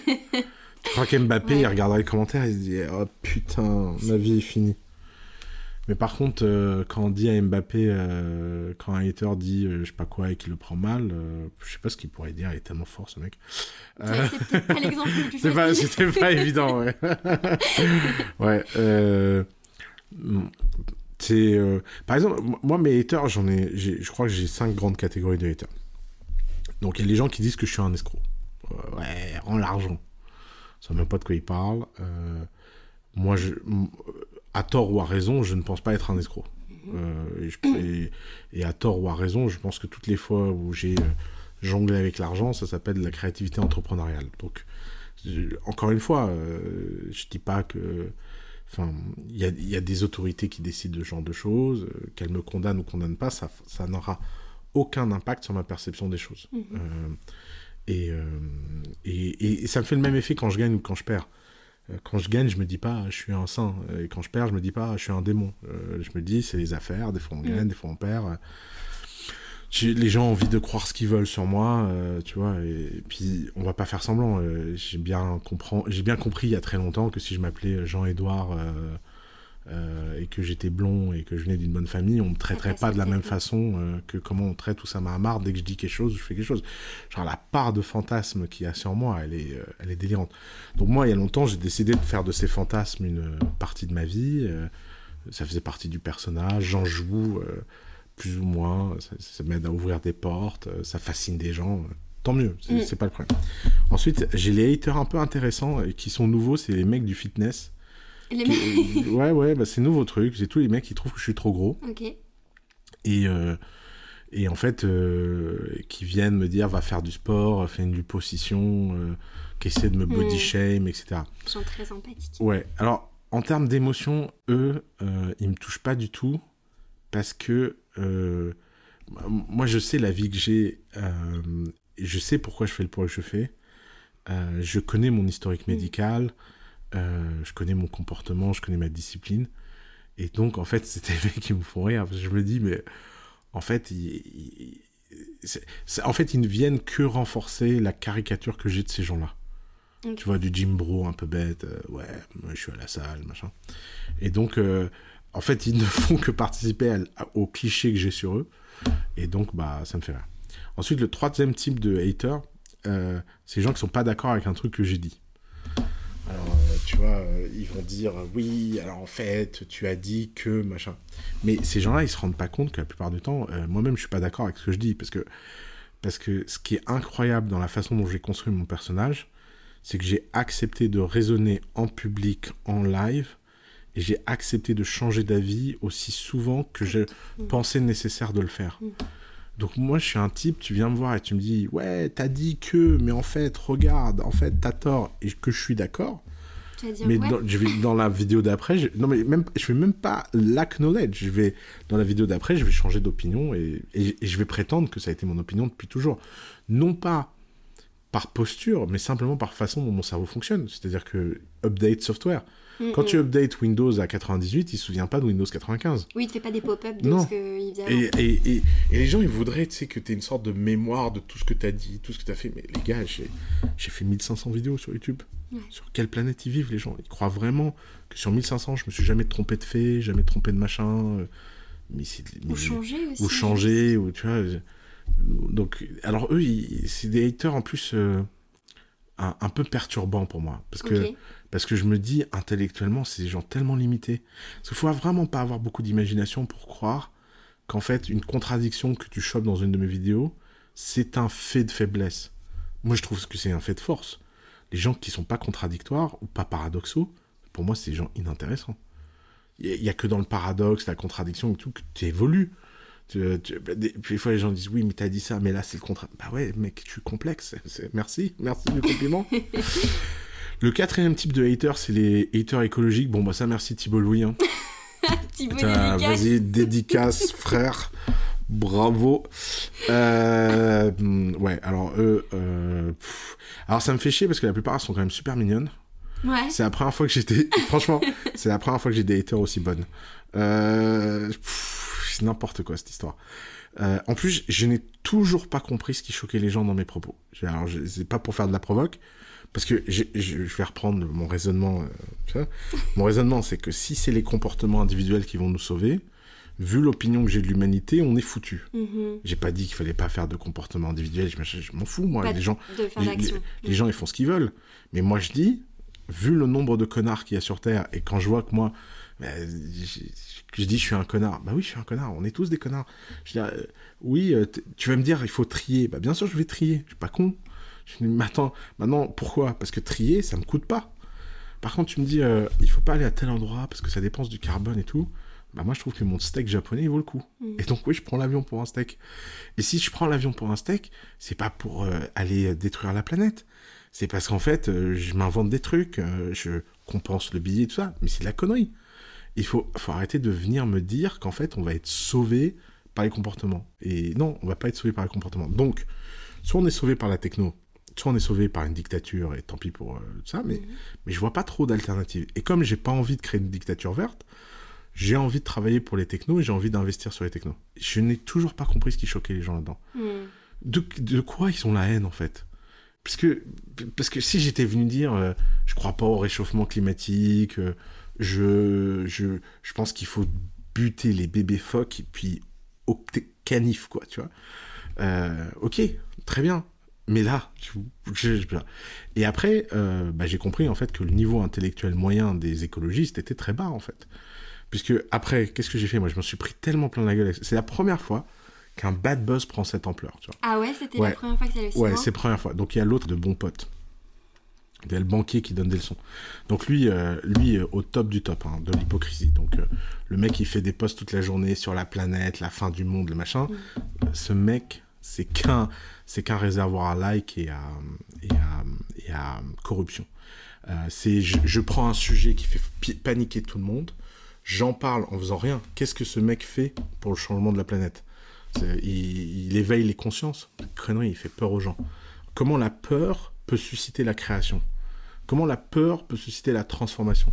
Est-ce que vraiment c'est en faisant paniquer les gens toute la journée? D'ailleurs, lui-même, il est paradoxal, puisqu'il passe son temps à dire personne l'écoute. Hmm. Donc en fait, les dirigeants, les machins, il y en a personne qui comprend rien à ce qu'il dit et qui change d'attitude, et il voudrait une médaille pour avoir averti. Non, tu as une médaille pour avoir convaincu. Si tous ces mecs passent leur temps à parler aux politiciens et qu'il n'y a aucun politicien qui change, c'est que c'est des blaireaux. Parce que le vrai résultat, c'est est-ce que les politiciens changent ou pas? Est-ce qu'ils font des actions concrètes ou pas? Tu peux pas dire que si un politicien ne change pas alors que tu as passé ton temps à l'avertir, etc., il faut avoir une médaille pour avoir eu raison. Non, c'est encore pire. Tu avais raison, tu as vu le truc à faire, t'as pas réussi à les convaincre. Ça veut dire que t'étais pas bon, t'as pas... Si moi je commence à dire à un de mes employés, je t'ai dit quoi faire, mais tu l'as pas fait, je suis un mauvais manager. Je n'ai pas commencé à me dire Ah, mais je savais ce qu'il aurait dû faire. Bon, il l'a pas fait. il n'a il pas compris comment le faire. Il n'a pas su le faire. Ah, je suis vraiment un CEO d'élite, je sais ce qu'il faut faire. Les gens se mais non, mais, t'es un bras cassé en fait. Parce que le fait de faire des choses nécessite le fait de convaincre les gens. Et donc en fait, tous ces types-là, à un moment donné, j'ai compris qu'ils avaient une vision, mais méga simpliste du monde. Il y a les gentils, il y a les méchants. Les gentils, c'est les gentils écologistes euh, qui sont en harmonie avec la nature. Les méchants, c'est les méchants capitalistes euh, qui ont des entreprises qui veulent tous nous buter. D'ailleurs, euh, on se réunit entre reptiliens pour décider de la fin du monde, où vous allez tous crever dans le réchauffement climatique pendant qu'on prendra notre vaisseau spatial. En fait, c'est des trucs. Et alors, le dernier type de hater, c'est les plus drôles de tous, puisqu'en fait, c'est les complotistes. Euh, moi, c'est ça, c'est des haters. Euh, les complotistes. Ouais, les complotistes. Tu vois, il y, a beaucoup de gens qui pensent que je fais partie des Illuminati, des ah machins. Ouais, ouais, j'ai plein, j'ai plein de messages privés là-dessus. Euh, à un moment, ça m'amusait trop. Dans les conférences, je faisais des triangles, je disais, la vérité apparaîtra. Et en fait, j'ai regretté parce que ça les a trop chauffés. j'ai regretté. ça les a trop chauffés, donc maintenant j'essaye de faire attention. ok, donc cinq catégories de haters. À qui, bah, tu dirais rien, quoi, rien de spécial. Rien du tout. Qui vivent leur vie. Qui continuent, d'ailleurs, vraiment, hein, qui continuent de me hein, ça moi, à chaque fois que j'ai des bad buzz, euh, je monte en popularité. Hein. Parce que le bad buzz écologique, euh, il y a beaucoup de gens qui se sont exprimés, choqués, machin, mais il y a beaucoup de gens qui m'ont envoyé des messages en me disant euh, Je te connaissais pas, je t'ai découvert avec ça, merci pour le travail. On se rend pas compte de l'effet positif d'un bad buzz. On repart sur les questions, questions profondes. Est-ce que tu te sens en paix? Alors, c'est quoi la paix pour toi? Ouais, c'est marrant, j'allais dire qu'est-ce que la paix? Euh... Je me sens pas en paix parce que j'ai l'impression que la paix, c'est la sérénité. Et j'ai l'impression que la sérénité est inaccessible. Euh, euh, le prix de la sérénité nécessite une vie que je n'ai pas envie d'avoir. Ok. Euh, parce que j'ai l'impression que euh, la vraie paix, c'est tu fais pousser tes propres légumes. Pour toi? Tu... Ouais, pour toi-même. Tu, tu, vis dans un endroit avec peu de distractions et tu essaies de vivre avec toi-même et avec ta paix intérieure. C'est la vision un peu caricaturale que j'ai de la paix. Euh, et donc, ayant cette vision caricaturale de la paix, euh, moi j'ai décidé de vivre la, la, vie inverse. Je veux pas la paix, je veux la guerre. D'ailleurs, des fois ça m'inquiète. Je me dis, mais t'es trop addict à la guerre, tu cherches trop les emmerdes. Euh, et donc, euh, donc je commence, j'ai 35 ans, 36 ans, non, euh, j'arrive pas à m'y faire. donc je commence à réfléchir, je me dis, bon, est-ce que tu, tu cherches pas un peu trop les emmerdes et tout Mais en même temps, j'adore la guerre. Me battre. C'est quoi l'adrénaline Ouais, l'aventure, l'adrénaline, le fait de se sentir vivant, le fait de faire des choses de dévorer les choses. Euh, et, euh, et, non, j'ai pas envie de la paix dans ma vie, en fait. Je j'ai pas l'impression que j'ai pas l'impression que la paix ça fait grandir. J'ai pas l'impression que la paix ça fait. D'ailleurs, d'un point de vue méta, un des trucs qui m'inquiète beaucoup moi sur la situation du monde, c'est que si tu regardes les grandes avancées civilisationnelles qu'on a eues, elles se sont beaucoup, j'allais dire toujours, mais c'est pas vrai, elles se sont beaucoup faites à travers des guerres.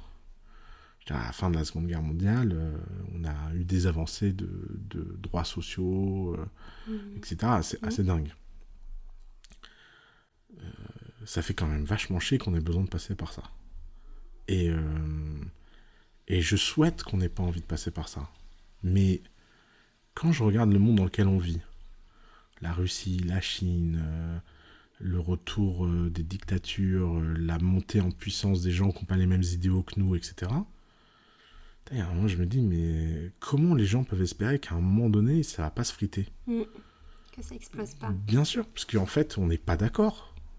Et on n'est pas d'accord d'une façon euh, assez fondamentale. Alors, je veux bien, chacun vit chez lui, machin, mais moi, je trouve ça dur philosophiquement d'imaginer que les gens ne, ne frictionnent pas, ne se rencontrent pas, ne s'influencent pas, etc. Et, euh, et donc, euh, l'état de guerre de tous contre tous, euh, j'ai l'impression que c'est un peu. C'est un peu une nécessité d'évolution, etc. Alors, c'est toujours la limite du langage. Derrière le mot guerre, par exemple, moi je dis j'adore la, guerre, mais j'ai vécu la vraie guerre au Liban, etc. Ça, j'en veux pas. Oui. pour rien au monde, je veux de ça. Euh, ce qui se passe en Ukraine me, désole à un point. Euh, euh, ça en plus, ça me touche familialement. J'en peux plus. J'ai vraiment, j'ai vraiment envie que ça cesse, mais, mais, mais malheureusement, quelque part au fond de moi, et si je suis très honnête avec moi-même, je comprends ce que ces types font en fait. Je je me dis, mais putain, en fait, si t'avais le pouvoir de Poutine, et si tu serais pas un enfoiré dans son genre. Mm. Parce qu'en fait, c'est tellement tentant. C'est tellement enivrant de d'être Poutine et de et de et tu vois de, de jouer euh. d'ailleurs Elon Musk a fait une interview, on lui a demandé s'il était l'homme le plus riche du monde, et il a dit non, il faut arrêter de les conneries, je suis pas l'homme le plus riche. Et il dit cette phrase, il dit, à Rome, on disait que tu n'étais riche que quand tu avais ta propre légion. Et quand il dit ça, j'ai entendu un truc dans son ton, dans sa voix, où je me suis dit, ah putain, mais lui, c'est le genre de mec qui, aimerait bien en avoir une. Mm. Et en fait, d'un côté, t'as la civilisation, l'éducation qui te donne le cadre pour te dire ce n'est pas bien. Et c'est inacceptable, moralement. Et de l'autre, t'as l'instinct, le cerveau reptilien, on ressent, moi, j'ai l'impression de ressentir des choses là-dessus où je me dis, je comprends en fait ce qu'ils ont, hmm. je comprends ce qu'ils ont c'est timbré, je, je, je, comprends. Et, et c'est pour ça que j'adore le monde des affaires. Parce que le monde des affaires, c'est un défouloir dans lequel il n'y a pas de mort. Je trouve ça génial. C'est tu, tu, peux te foutre sur la gueule, tu peux conquérir, tu peux gagner, tu peux, tu, tu, tu peux jouer à la guerre, tu vois. Mais c'est que de l'argent. C'est cool. Tu vois, c'est un... T'as les mêmes sensations, t'as les mêmes émotions, t'as les mêmes plaisirs, mais sur un truc où euh, ça va, tu, tu vas pas briser la vie de qui que ce soit, quoi. Mm.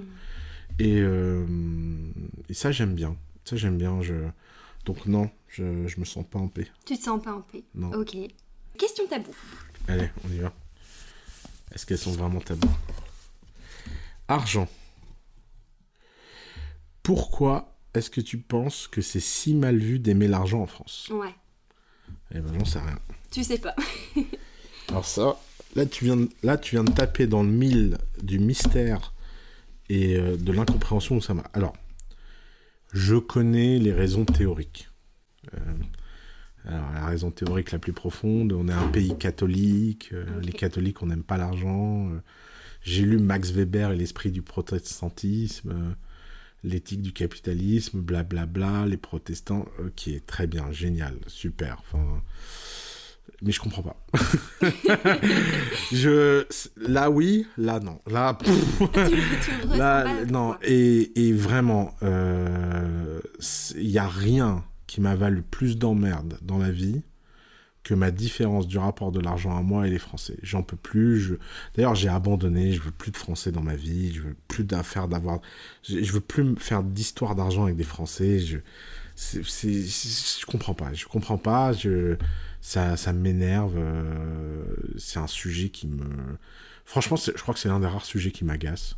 Euh, j'en ai marre de ce manque de générosité, j'en ai marre de ce manque de... Et, en plus, je comprends pas, je, je comprends pas. À quoi ça sert, en fait, cet argent?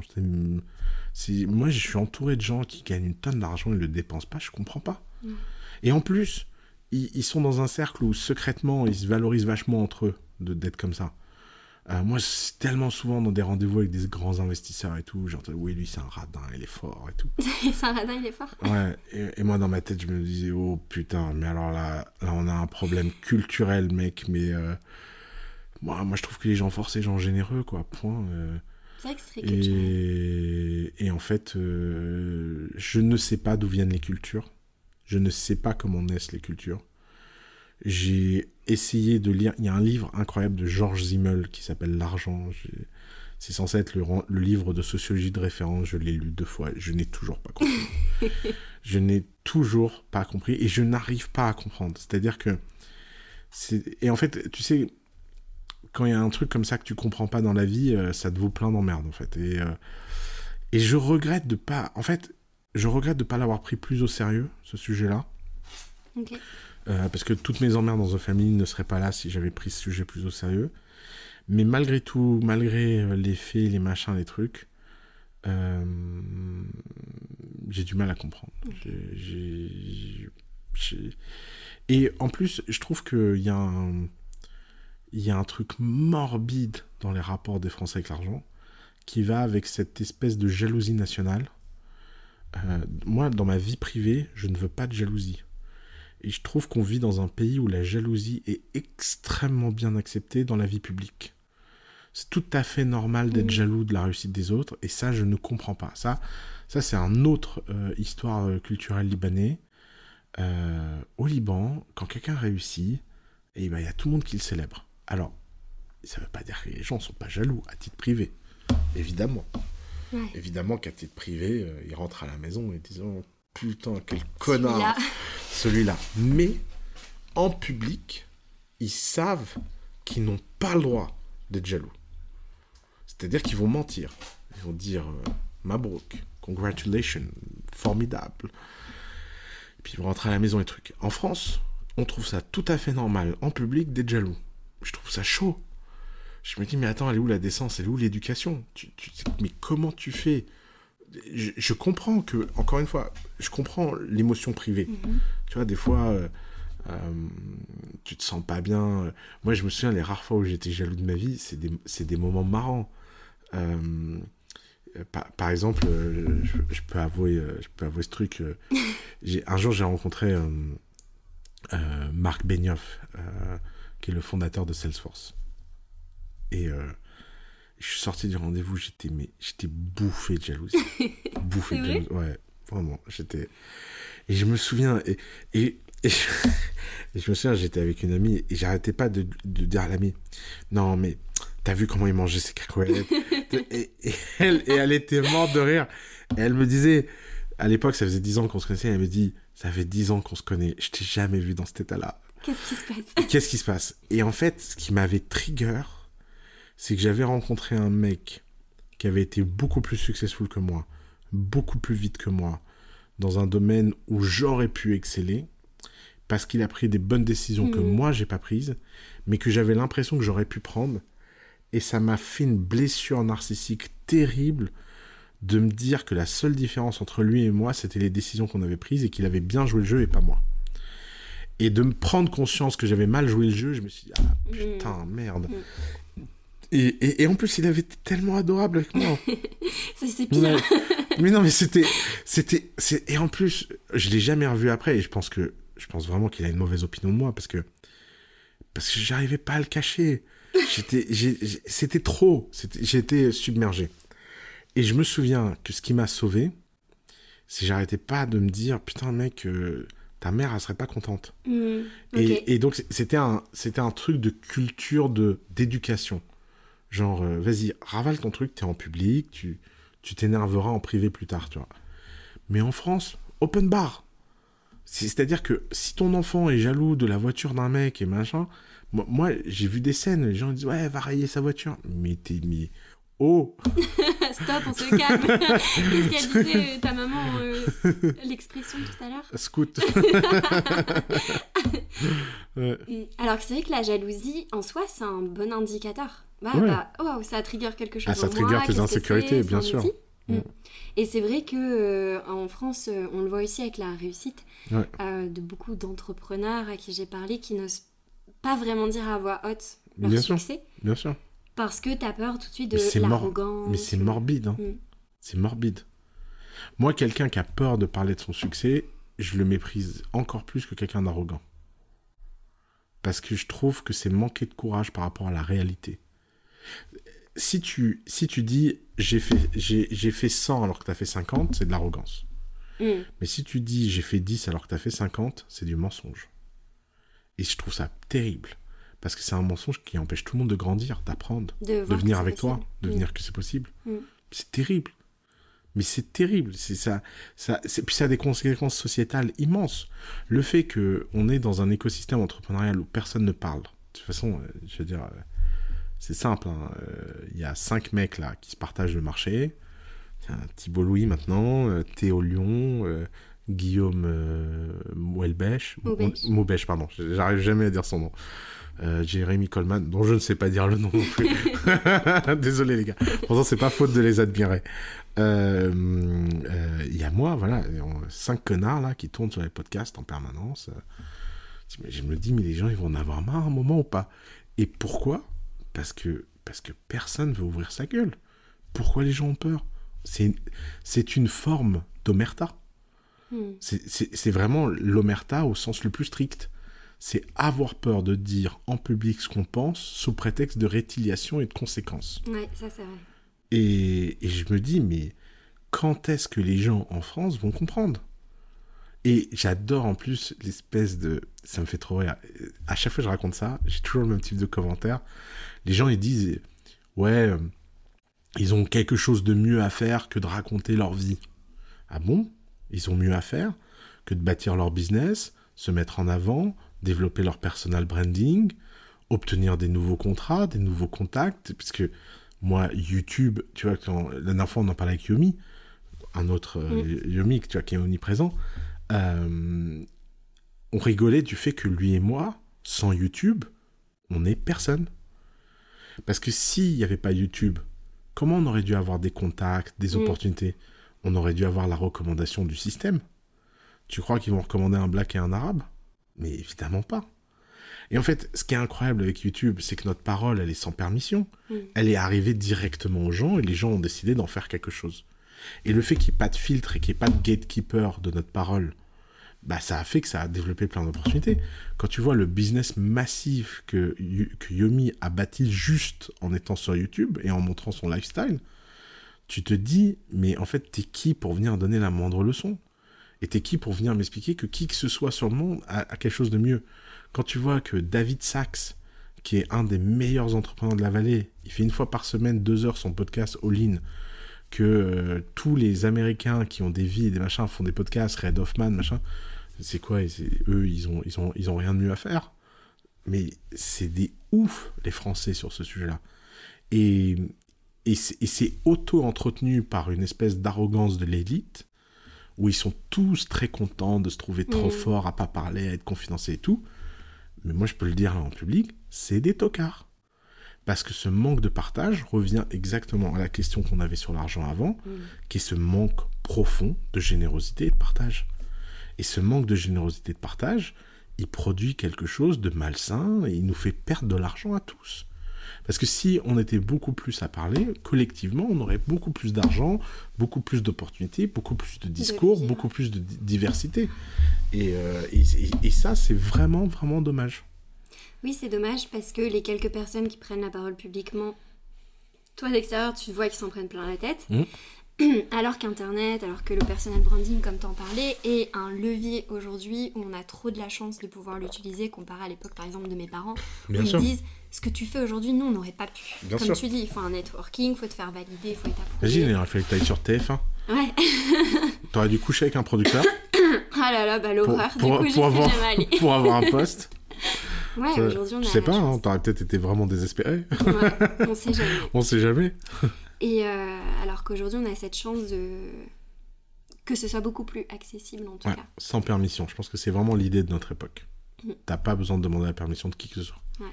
Si c'est bien, pas bien, machin, c'est pas ton problème. Les gens décident et Les gens décident, exactement.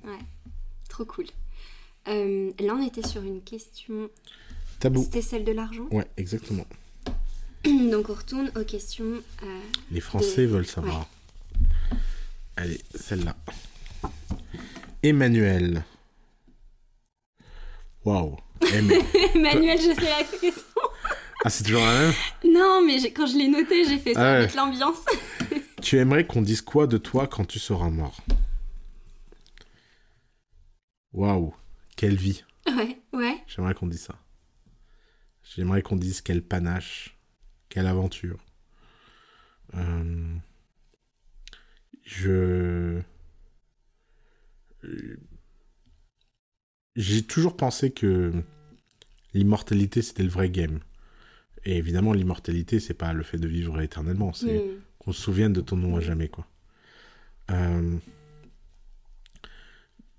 J'ai encore le droit de jouer à ce jeu plusieurs fois, donc on va voir, euh, on va voir si- où, où ça mène et on va voir euh, ce que je vais faire dans les prochains cycles de ma vie. Est-ce que je vais réussir à monter plus haut ou pas, ou peu importe quoi. Mais, euh, mais que j'accède à ce stade-là ou que j'y accède pas, j'aimerais au moins que les gens qui m'ont connu et qui me perdent se disent franchement, il a aucun regret à avoir. Ok, pas de regret. Pas de regret. Il a vécu la vie que. T'as tenté. Ouais, exactement. Ok, merci, c'est une belle réponse. Merci.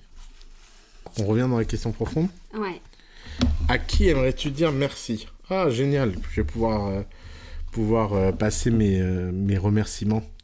Euh, Il y a tellement de gens à qui j'ai envie de dire merci. Vraiment. euh, Et, euh, et en plus, euh, pour le coup, euh, je suis pas très fort à savoir dire merci. C'est Ah pas, ouais, En- À le verbaliser. Bah en fait, j'ai tellement l'impression de le faire alors que je le fais pas.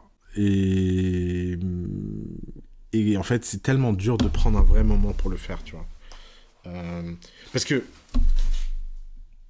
c'est une chose de dire merci à quelqu'un euh, et, euh, et de passer à autre chose. Euh, mais de prendre un vrai moment pour essayer de symboliser ton merci dans quelque chose d'un peu incarné, Mhm. ça c'est très dur. Et c'est dur pourquoi dans Bah parce qu'il faut du temps Ouais. et il faut prendre le temps. Et euh, le temps c'est la ressource la plus rare. Et je suis pas très doué à prendre du temps. Moi, j'ai euh, les choses vont un peu vite. Euh, mais alors déjà, je voudrais remercier euh, et alors, ce qui est génial de pouvoir le faire en public parce que euh, au moins ça laisse une trace. Euh, donc déjà, je voudrais remercier mes profs. Ouais. Parce que j'ai dit beaucoup de choses sur l'école, dure, sur les profs, etc. Et je pense que tout ce que j'ai dit, je le pense sincèrement. Mais ça ne veut pas dire qu'il n'y a pas des gens formidables. Par exemple, récemment, j'ai dit que les profs, c'était des bons élèves qui avaient, euh, qui, étaient, euh, qui avaient réussi, donc ils ont du mal à comprendre ce que les mauvais élèves euh, ont fait. Et puis il y a un prof qui a fait une vidéo en disant n'importe quoi, machin.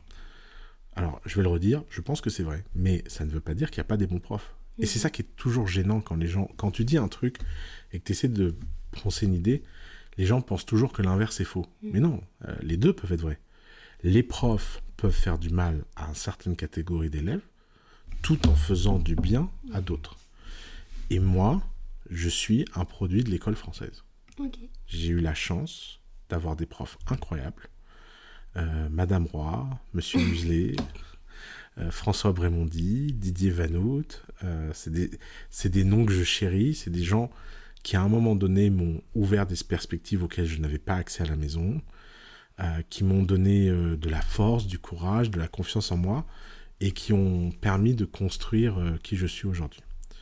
Euh, Monsieur Barry en CM1, euh, donc vraiment Madame Ulysse en CP. donc peut-être qu'ils tomberont là-dessus, peut-être que leurs enfants tomberont là-dessus, ou leurs petits-enfants. Mais vraiment, j'ai une, une immense, une immense gratitude euh, pour l'école. Ensuite, euh, j'aimerais dire merci à, à mon entourage. Euh, Sandrine Lacou, euh, qui est la personne la plus confidentielle de mon entourage, mais qui est la personne la plus importante.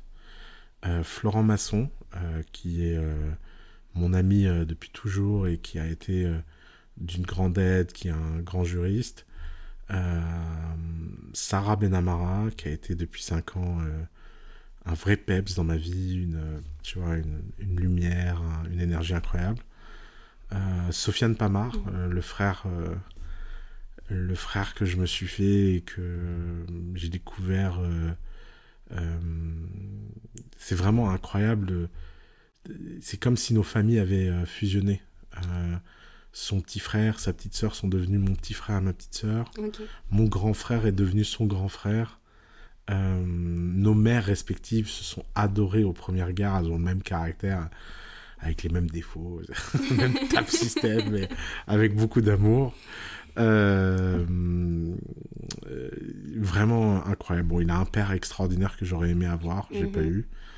Euh, mais bon, vraiment, euh, Sofiane, c'est c'est le, le, le petit frère que j'adore. Euh, parce que c'est moi qui suis un peu plus vieux, heureusement.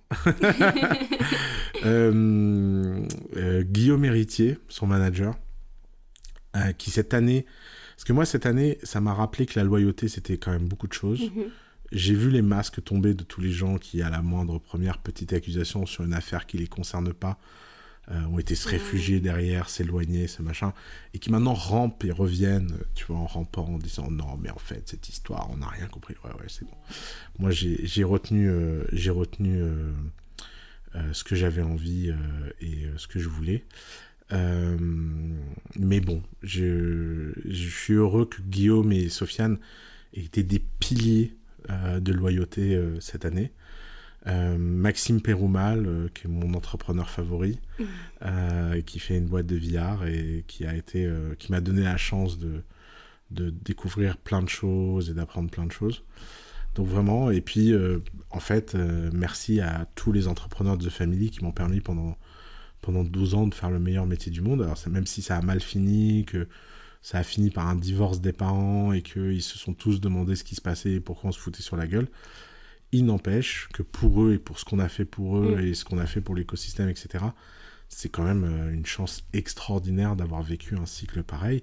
Euh, J'ai envie d'autres choses et de faire d'autres choses, mais, mais ça Ouais, n'empêche que ça reste comme euh, une aventure extraordinaire que je chérirai jusqu'à la fin de ma vie. Donc voilà Trop pour les, cool. Pour les pour les petits- dédicaces. pour les petites dédicaces.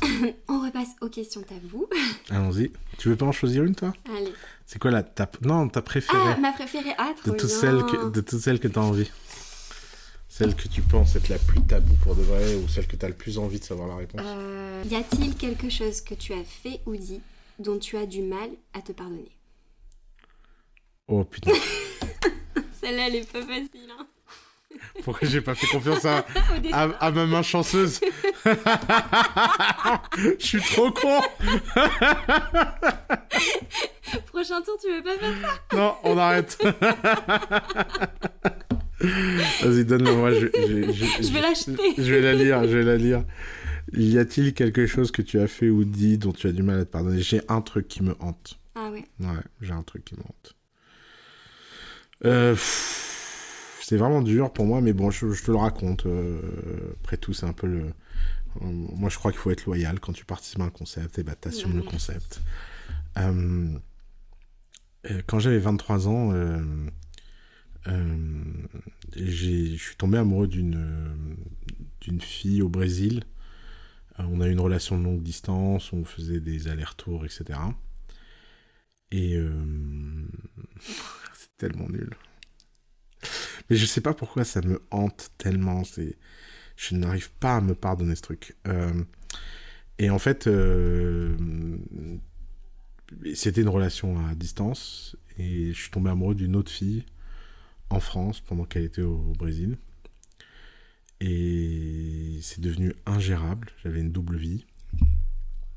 Et, et quand je dis ingérable, pour moi, c'était trop, c'était trop compliqué, c'était trop dur, c'était trop machin.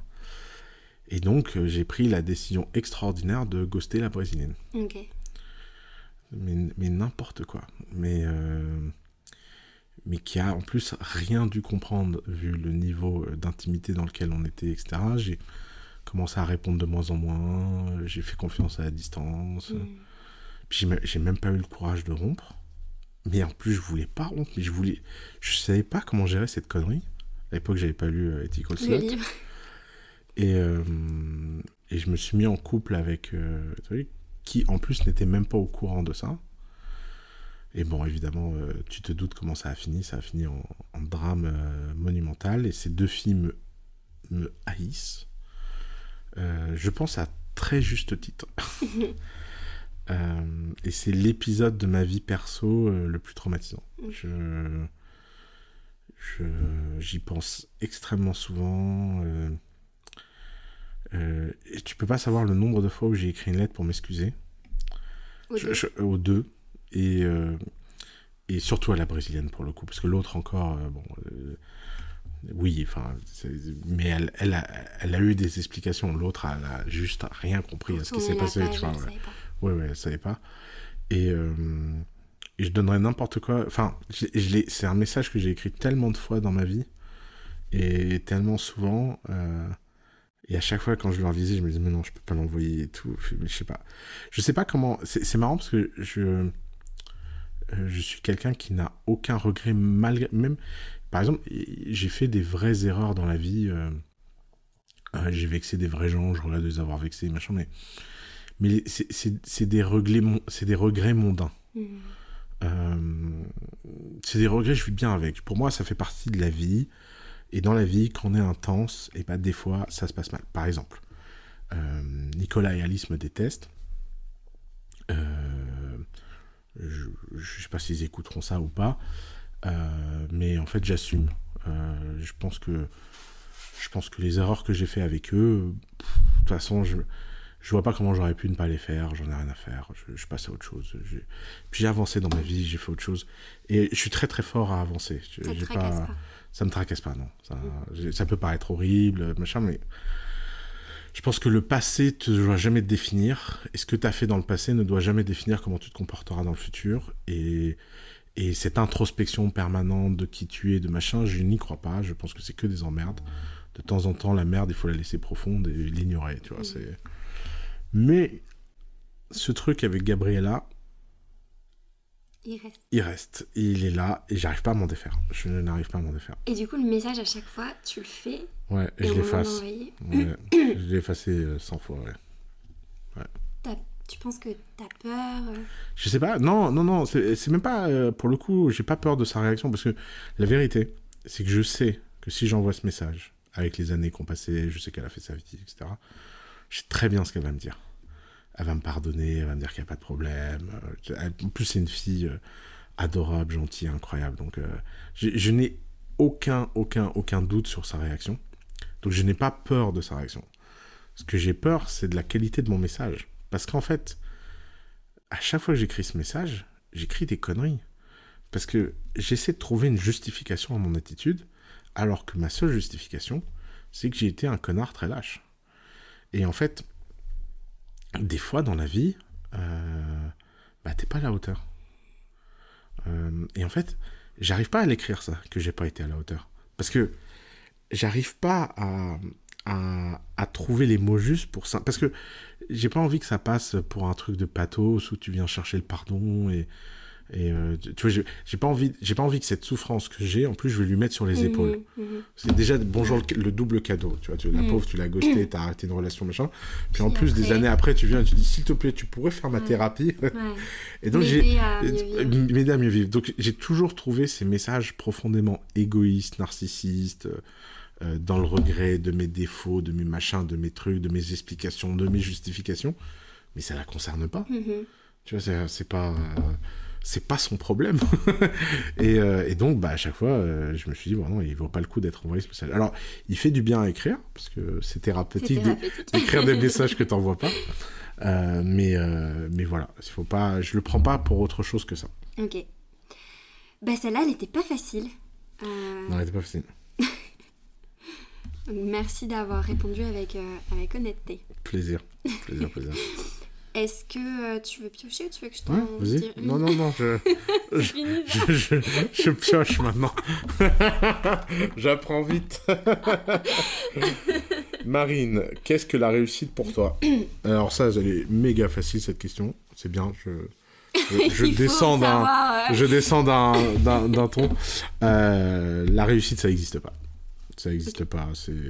Il y a que le voyage. Il y a des bons moments. dans- Il y a, il y a des voyages qui montent, il y a des voyages qui descendent. Mais la réussite, en fait, la réussite, c'est l'idée qu'il y a un avant-après. Mais il n'y a jamais d'avant-après. Tu gagnes un million, bah, tu peux en gagner 10. Tu gagnes 10, bah, tu peux en gagner 100. Tu en gagnes 100, tu peux gagner un milliard. Tu gagnes un milliard, tu peux, tu peux, tu- machin, tu peux, après, tu peux en perdre, tu vois. Donc, en fait, la réussite, c'est une illusion, ça ne sert à rien. De toute façon, les gens qui, qui veulent réussir, bah, ils finissent tous malheureux. hmm, Euh, première fois que j'ai appris ça, moi, c'est avec euh, les concours des grandes écoles. Ouais. Les gens travaillent très dur en France, en prépa.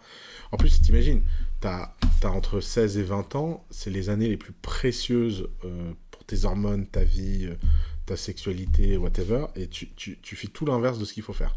Tu t'enfermes, tu vois pas la lumière, tu vois pas de rencontres, tu vois pas de voyage, t'apprends pas de choses, tu fais du scolaire qui sert à rien, et tu espères que tout ça va t'amener un bonheur. Tu, tu refuses, etc. Et puis, euh, tu rentres et tu dis... euh, bah, je comprends pas, ils sont où les super pouvoirs Ouais, ouais. et euh, c'est ce qu'on m'a promis, tu vois. Mm. Et donc, moi, j'ai été assez immunisé à ça assez vite. J'ai jamais cru à la terre promise. J'ai compris qu'en fait, le paradis, il était sur terre. Il était là où tu es. Et il est dans ta capacité à cultiver ton propre jardin. Donc, tu fais ta petite maison, ton petit jardin, tu vis, tu, tu te développes. Et puis, euh, ce jardin, il peut grandir. Mais la réussite, ça n'existe pas. Mm. C'est. C'est un concept inutile, toxique, euh, incroyablement, euh, incroyablement bête en fait. C'est, c'est voir la vie en stock et pas la voir la vie en flux. Ah, c'est intéressant Mm. ça. Merci. Plaisir. On repasse sur une question profonde. Ah, j'en ai, j'en ai pris deux, je vais prendre que la première. Euh, tristesse, qu'est-ce qui te vient en tête? Moi, pour moi, la, seule tristesse que j'ai en tête, ce que je trouve qu'il y a dans la vie de triste et qui est réellement triste, et le reste n'est que des dérivés de ça, c'est la mort. Et, euh, et j'arrive pas à savoir pourquoi on prend si mal la mort. Ça, c'est un sujet que j'ai, moi, euh, personnel, profond, spirituel. C'est que d'un côté, j'ai envie de croire qu'il y a un truc après, j'ai envie de. J'ai envie, j'ai envie, j'ai envie de savoir que, ça existe. Par contre, j'arrive pas parce que je comprends pas comment les gens ils font pour avoir la moindre info là-dessus ou la moindre. Bah, quand les gens ils disent oui, l'univers et tout, je me dis, mais, mais t'es connecté à quoi en fait et, euh, et, en fait, quand tu, à chaque fois, malheureusement, j'ai été déçu parce que je suis tombé sur quelqu'un qui prétendait ça. Si je me mets en mode torture et en mode euh, creusement, en général, c'est des gens qui s'effondrent en 5 minutes euh, beaucoup plus que toi. Donc, je ne crois pas qu'il y a quelque chose après au sens où je ne sais pas, pas au sens où ça, ne peut pas, tu vois. Et, et j'ai envie de me dire, tu vois, que la mort devrait juste être un passage, et la mort, c'est c'est inacceptable. C'est à chaque fois que je suis confronté à la mort, j'ai... En plus, euh, j'ai été tellement souvent confronté à la mort dans ma vie, euh, et à chaque fois, j'étais en colère. Tu vois, à chaque fois, je me dis, mais... Et ça, c'est une tristesse à chaque fois qui me... qui me... qui me prend profondément. J'ai, j'ai un mode triste, moi, un peu spécial. Euh, quand je suis réellement triste, je fais tout le temps la même chose. Euh, je me mets sous la douche et je pleure. Et je pleure sous l'eau. Et je peux pleurer très longtemps. Et je peux rester dark pendant des jours et des jours. Et je la laisse passer. Et, et par exemple, quand je suis triste, je n'essaye de rien faire. Hmm. J'essaye pas de lutter contre cette tristesse. J'essaie pas de me remonter le moral. Je sais pas. Je me mets dans un cocooning. Je m'isole. Je, je, me mets dans l'eau, qui est vraiment mon élément. Je, toujours un immense amour de l'eau. Et, euh, et je laisse passer ça. je l'accueille. Et à chaque fois, la mort, tu vois, j'ai perdu mon, mon meilleur ami de lycée euh, qui s'appelle Cyril. Euh, pour, moi, pour moi, Cyril, c'était. Pour moi, Cyril, c'est la preuve que si les dieux existent, c'est des mecs pervers. en fait, j'ai une théorie spirituelle assez marrante. C'est que je pense que s'il y a des êtres supérieurs, d'abord, il n'y en a pas un, il y en a plusieurs, ça explique mm. plein de choses. je suis plus polythéiste que monothéiste. Désolé pour les, gens qui. Hein. Et je suis persuadé que c'est des gros pervers. Parce que j'ai remarqué un truc, c'est que la vie est pleine d'ironie étrange. Par exemple, mon ami Cyril, premier de la classe, c'est un mec, il a eu 21 de moyenne au bac. Je sais même pas comment tu fais pour avoir 21 de moyenne au bac. Parce qu'il avait des options où il a eu 20, et donc ça faisait plus que, le, que la division. Il a eu tellement de matières où il a eu 20. Je crois que sa plus mauvaise note, c'était 19 en philo, et il a eu 20 à tout le reste, y compris les options. Donc c'était ce genre de garçon, tu vois. Alors normalement, ce genre de garçon, ils sont un peu autistes, euh, euh, tu vois. Lui, pas du tout. C'était un mec adorable, grande sagesse, très social, très sympa, très cool. Il avait euh, la même petite amie euh, depuis qu'il avait 19 euh, ans, qu'il avait rencontré en prépa, ils vivaient ensemble, machin. Il faisait un PhD sur les éoliennes submarines pour créer de l'énergie verte, donc mmh. un mec utile. Hein. tu vois, un mec qui, pour le coup, quand il dit qu'il est écologiste, tu le prends un peu au sérieux, un peu plus que, que l'écologiste moyen. Euh, il a fait prépa Henri IV, euh, je sais pas quelle grande école, euh, peut-être, je me souviens plus quelle école il a fait. les mines ou je sais pas quoi. Sportif, jamais bu une goutte d'alcool de sa vie, jamais fumé, jamais pris de drogue. Et il est mort à 26 ans, dans son sommeil, avec sa petite amie à côté, hmm. et il s'est pas réveillé. Et moi, je me dis, mais c'est des oufs là-haut. Parce que s'il y a un type qui décide, mais c'est un barge. Hmm. C'est-à-dire que soit il y a personne qui décide, et bon, je comprends le chaos, le hasard, le machin, ça bute sans, sans truc. Mais si là derrière il y a une volonté, mais c'est quoi le type? Il s'est dit, tiens, lui là, hein, tu joues le malin tu, tu, tu, crois que t'es, es monsieur parfait Tu crois que t'as cassé le game Tiens Et vas-y, je vais amener le malheur et la déperdition. Et il faut voir, son père s'en est jamais remis. Il est mort euh, un an et demi après. Je crois que sa, mort était, sa mère était morte avant. Les petits, ses petits frères, ils ont, ils, ont, ils ont rien compris à ce qui s'est passé. Mais mais, mais qu'est-ce que c'est que d'autre que, que, que l'absurdité, ce truc Et après, les gens, ils viennent me dire, euh, le Seigneur, il a sa voix. Non mais oh, vous, vous, vous êtes des psychos, en fait. Alors, encore une fois, si c'est le cas et qu'il a sa voix, bah, dans nos critères humains de compréhension, c'est un ouf. il est en train de nous, il est en train de nous faire des trucs. Et c'est la même chose pour les guerres, les hasards, les machins. Et en fait, pour moi, c'est ça la vraie tristesse. Et c'est pour ça que j'ai jamais compris quand tu vis ce genre de choses. Et on vit tous ce genre de choses. On a tous, euh, tu vois, un entourage, un machin. Je me dis, mais comment tu fais pour aller au business et dire, t'es triste? Mm. Comment tu fais pour après, euh, tu, tu, vois, moi, à chaque fois que j'ai des situations perso, euh, business dur et tout, bah, je pense à Cyril. Je pense à tous mes amis morts. Je me dis, ouais, franchement, les gars, c'est facile tout ça à côté. Parce que j'ai encore la chance de jouer. Mm. Et en plus, j'ai encore la chance de jouer sans savoir s'il y a un truc après après. Parce que un des grands sujets, c'est pourquoi la vie est si précieuse. Parce qu'on ne sait pas si ça mm. s'arrête. Je, je veux dire, les gens, d'ailleurs, tous les gens qui prétendent être sûrs qu'il y a un après, j'en ai jamais vu un ne pas avoir peur d'un flingue. Parce que si vraiment tu étais persuadé de la réincarnation, etc., bah, moi, je, moi, je prendrais des risques. Je prendrais des risques de ouf. Par exemple, une, des raisons que je fais pas de sport de extrême, etc., alors que je suis sûr que je serais bon client, c'est parce que j'ai trop peur qu'il n'y ait pas un truc après et que ça réduise mon espérance de vie. Ça me casse les couilles. Donc je me dis, non, franchement, la, la probabilité, elle est pas bonne. Parce que tu vois, c'est 1 sur 2, 1 sur 2. c'est pas bon. J'ai pas du tout envie de prendre ce pari-là.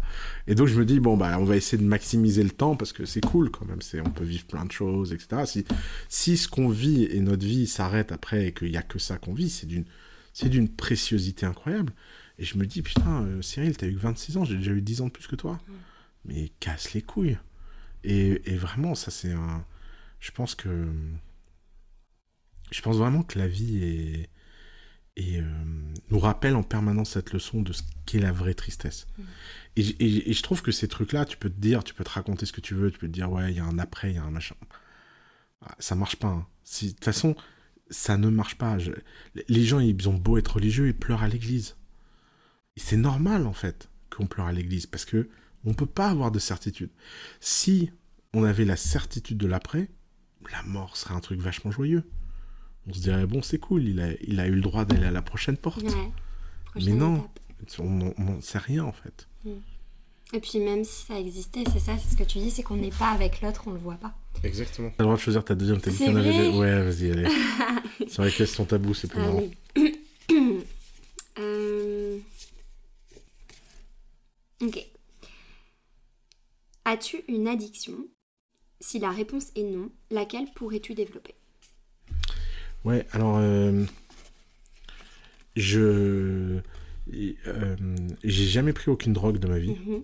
euh, mais même pas même pas de façon récréative ou pour tester ou machin, parce que j'ai trop peur de sombrer. Et alors j'ai un truc très marrant, c'est que j'ai une volonté incroyable avant de démarrer les choses, mais si je les démarre, je suis une catastrophe. Par exemple, je bois très rarement mais dès que je commence à picoler, en général, euh, je finis à quatre pattes. Euh, c'est un truc. Euh, et donc, bah, je, maintenant, je bois deux, trois fois par an et ça me va bien, en fait. quand j'étais plus jeune, je buvais un plus, je, vivais mieux. Mais, mais comme, en fait, je comprends pas, je comprends pas le concept de boire un verre. Mm. Pour moi, tu bois, bah, t'y vas, quoi. Tu vois, et, et, en fait, tout est comme ça dans ma vie. ce qui fait que je ne sais pas si c'est des addictions ou pas, parce que, en fait, j'ai pas l'impression que c'est le centre de ma vie, puisque, euh, tu vois, on pourrait se dire, je suis addict à l'alcool, puisque je ne sais pas résister mhm. à la quantité. Mais je ne sais résister au fait de ne pas en prendre. Par contre, je ne sais pas résister quand j'en ai pris pour continuer. Donc, mhm. euh, c'est un truc bizarre. Et donc, ça m'a donné très très vite un instinct. Par exemple, je, un truc terrible, je commence un jeu vidéo, il faut que je finisse. Donc, je fais très attention à quand je commence un jeu vidéo. Oui, de le faire euh, consciemment. De le faire consciemment au moment où je peux me le permettre je commence une série, il faut que je regarde tous les épisodes. Je ne sais pas regarder une série un épisode par semaine. Ça me rend psychopathe. Il faut que je regarde tout. et tant que j'ai pas tout regardé, il n'y a plus rien qui compte. Donc, par contre, je commence rarement des séries, tu vois. mhm. Donc, euh, donc non, j'ai un rapport à l'addiction un peu... euh, Enfin, la partie faiblesse de volonté de l'addiction, c'est-à-dire cette incapacité à, à avoir de la Mhm. volonté, euh, je, je suis fort à pas démarrer les choses, mais, mais une fois que j'ai démarré, je... Ouais, donc t'as un profil ad- addictif, Ouais, mais pas une, une addiction là qui est Non. constante autour de toi. non, je pense pas. Euh, ouais, je fume pas, je bois pas, je, je me drogue pas. euh. Non, de ce point de vue-là, je suis relativement sain. bah, J'ai tant eu- mieux pour toi. J'ai eu la chance de, de passer du bon côté de la barrière. Euh, on repasse aux questions que les gens veulent te poser. Avec plaisir. Alors, Cyril, putain, Cyril, c'est un signe. ouais. Quelle est ta vision sur la spiritualité? Quelles sont tes croyances concernant l'âme et la vie après la mort? Bon, Ouais, on a déjà on a répondu. Ouais. On a répondu. Quel clin d'œil. Euh, avec tes problèmes de santé, as-tu peur prévu de mourir jeune? Thibaut. Ouais, Thibaut. Euh, non, pas du tout. Euh, ce qui est marrant, c'est que je suis persuadé que je vais vivre très vieux. Pour la raison de... Enfin, médicalement, euh, l'obésité que j'ai n'est pas morbide. Euh, je suis sûr que les gens qui vont entendre ça vont rien comprendre, mais, mais, euh, mais disons que... Alors, je n'ai pas peur et je n'ai pas prévu de mourir jeune. Et en fait, d'un point de vue médical, je fais un type de médecine qui s'appelle la médecine fonctionnelle. Alors, je sais pas si tu connais la médecine fonctionnelle. La médecine fonctionnelle, c'est une médecine qui est peu connue en France, qui est une médecine holistique où trimestriellement, tu fais des bilans hormonaux, Mhm. sanguins, vitamines, euh, etc., extrêmement poussés. Et ça te donne une sorte d'état euh, de ton être. Par exemple, tu mesures un truc qui s'appelle les télomères. Les Mhm. télomères, c'est ton âge biologique réel. C'est pas ton âge euh, civil, c'est ton âge biologique réel. C'est la c'est la taille de tes chromosomes. Puisqu'en fait, en vieillissant, le processus de vieillissement érode les télomères. Et par exemple, moi, je fais en sorte d'être euh, le plus en équilibre possible sur mon âge de télomère. Euh, J'essaie de réduire mon inflation, de mon, inf- mon inflammation. euh, je fais plein de choses. Alors, j'ai un problème d'obésité qui est évident. mais le- contrairement à ce qu'on pense, l'obésité n'est pas forcément réduction de, de de vie. Par exemple, je n'ai aucun problème de cœur. J'ai un cœur euh, qui est très efficace. Par exemple, je fais tous les ans un test d'effort. Et donc, en fait, contrairement aux apparences, j'ai pris intellectuellement ma santé beaucoup plus au sérieux que la moyenne. Euh, et je fais des tests et des choses euh, qui me... Par exemple, euh, je fais de la prévention génétique des cancers. Euh, je fais de la thérapie de cellules euh, euh, cellules souches, euh, etc., etc. Donc j'ai la chance d'avoir les moyens euh, d'accéder à une médecine qui peut permettre de vivre très vieux. Après, euh, touche du bois, la vie est ce qu'elle est, et elle, et elle pourra, euh, elle pourra en décider autrement. Je- Peut-être que je mourrai jeune, Mais tu mais l'as pas prévu. mais j'ai pas prévu et j'en ai pas peur. Et t'as pas envie peut-être. j'ai pas envie. Ok. Bah Thibaut. euh, Pourtant il t'avait bien cuisiné déjà euh, sur son podcast. Ah bah celui-là j'ai déjà eu. As-tu des regrets? Ouais, c'est vrai que c'était dans l'autre.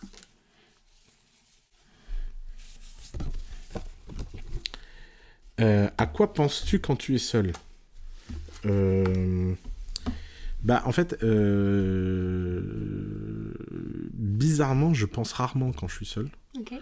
Puisque quand je suis seul, je fais souvent des trucs passifs. Euh, pour moi, les temps de solitude, c'est des temps de lecture, de films, etc. Je ne crois pas que j'ai des moments de seul où je pense. Moi, j'ai besoin des autres pour penser. La plupart de mes idées, de mes fulgurances, etc., c'est parce que j'ai un truc assez marrant dans le cerveau. C'est que quand je parle à quelqu'un, je peux réfléchir en même temps. Euh, T'as construit ta pensée? Alors, c'est même pire que ça. C'est comme si tu avais deux voix dans la tête. Ok. Genre là on est Euh, trois. Ouais, là, on est trois, ouais. Toujours. Toujours.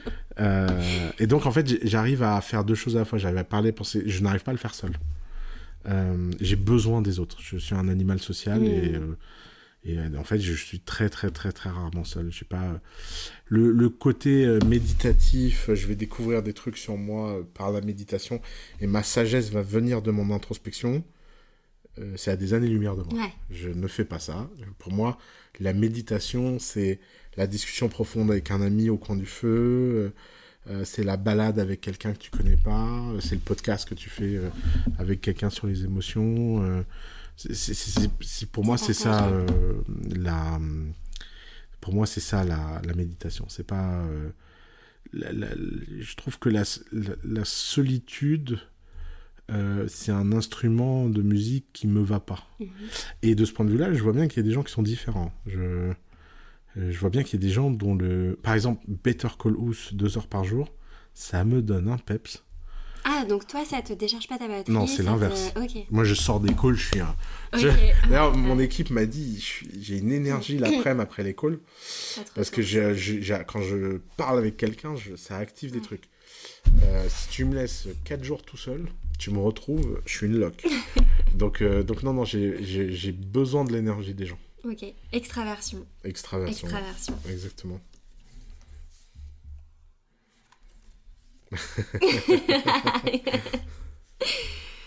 J'en ai une, je te la lis. Ouais, vas-y. Quelle est la pire trahison que tu as vécue? La pire trahison que j'ai vécue. Bah, dans le monde des affaires, les trahisons, c'est très courant, donc euh, la pire, c'est dur à dire. Ça peut être personnel. hein. Ouais, ouais, bien sûr. Euh, alors, j'ai jamais vécu de trahison personnelle. Je touche du bois. Ouais. Moi, les trahisons, ça a toujours été dans le monde professionnel. Ça a jamais été dans le monde. euh, Je pense que la pire, ça a été forcément la première, en fait. Parce que j'avais- j'étais pas au courant, T'es naïf. forcément. Euh, Et elle restera la pire. J'ai vraiment. euh, c'est puis c'est une histoire à la con. hein, J'avais 19 ans, j'avais un business à Hong Kong et j'étais associé à quelqu'un qui euh, qui m'a trahi et qui m'a trahi de la façon la plus bête du monde. hein. Parce que souvent les trahisons, euh, on imagine des trucs grandiloquents, etc. Mais en fait non. euh, à un moment donné, nos intérêts étaient désalignés. Il a décidé de faire un contrat avec quelqu'un d'autre que moi, alors qu'il m'avait promis de faire un contrat avec Hmm, moi. Et en fait, il m'avait donné sa parole, et quand il a retiré sa parole, euh, c'était un peu comme si euh, je trouvais que les règles du jeu n'étaient pas justes. Hmm. Un peu comme un enfant qui dit Non, mais attends, on n'a pas le droit de faire ça. Sauf qu'en fait, dans la vie, il n'y a pas de règles du jeu. Et, et cette trahison, elle m'a laissé un goût amer pendant très longtemps. Très, très longtemps. Et puis après, j'ai compris.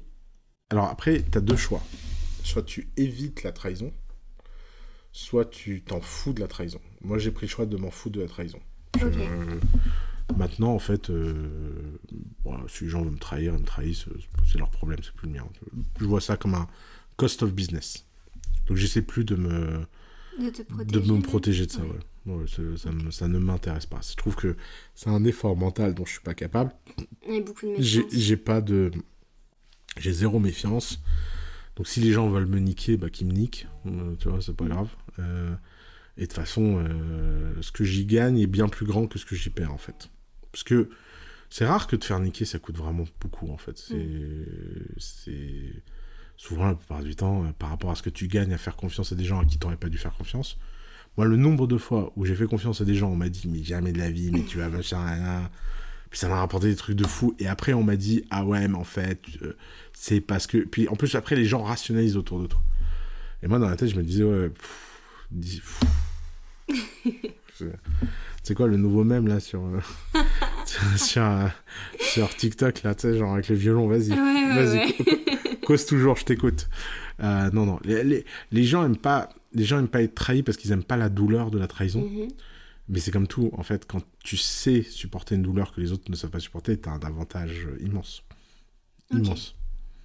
Et en plus, euh, j'ai une chance, c'est que je pense que je fais un peu peur aux gens. Donc de plus en plus, avec la mythologie que j'ai créée, euh, je crois qu'il y a de moins en moins de gens qui ont envie de me, me trahir. Parce que je pense qu'ils se disent quand même... euh, Peut-être ça vaut pas le coup. Peut-être ça vaut pas le coup, quoi. Mais bon. Peut-être ça va mal finir pour moi. Euh, merci. Du coup, on repasse aux questions. Euh, Celle-ci. ok. Si tu t'en souviens, Mhm. quand est-ce que tu as pleuré pour la dernière fois et pourquoi? Euh, bah, c'est vrai, je m'en souviens bien. C'était il y a un mois et demi pour un enterrement. Pour un enterrement. Ouais, c'est, je te l'ai dit, c'est mon. La tristesse. Ouais, c'est, c'est le truc, moi, euh, j'arrive pas à m'y faire. Euh, on a perdu. euh, on a perdu quelqu'un qui nous était très proche de façon violente et brutale. Et, et en fait, ouais, c'est, j'arrive pas à m'y faire. J'arrive pas à m'y faire, j'arrive pas à. Ces trucs, ça.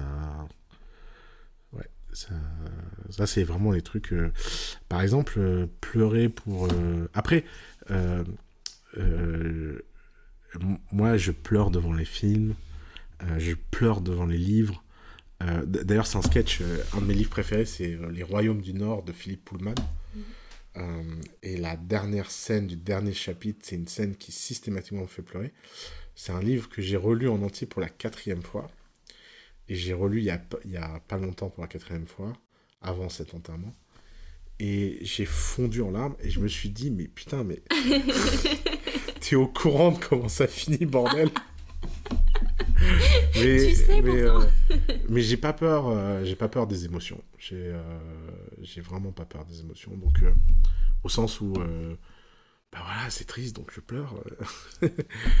Mais c'est pas, la- c'est pas le même pleur. Le- moi, j'ai le pleur de joie, le pleur euh, d'émotion et le pleur de tristesse. Pleur de tristesse, il y a que la mort qui me le provoque. Mm. La maladie, le...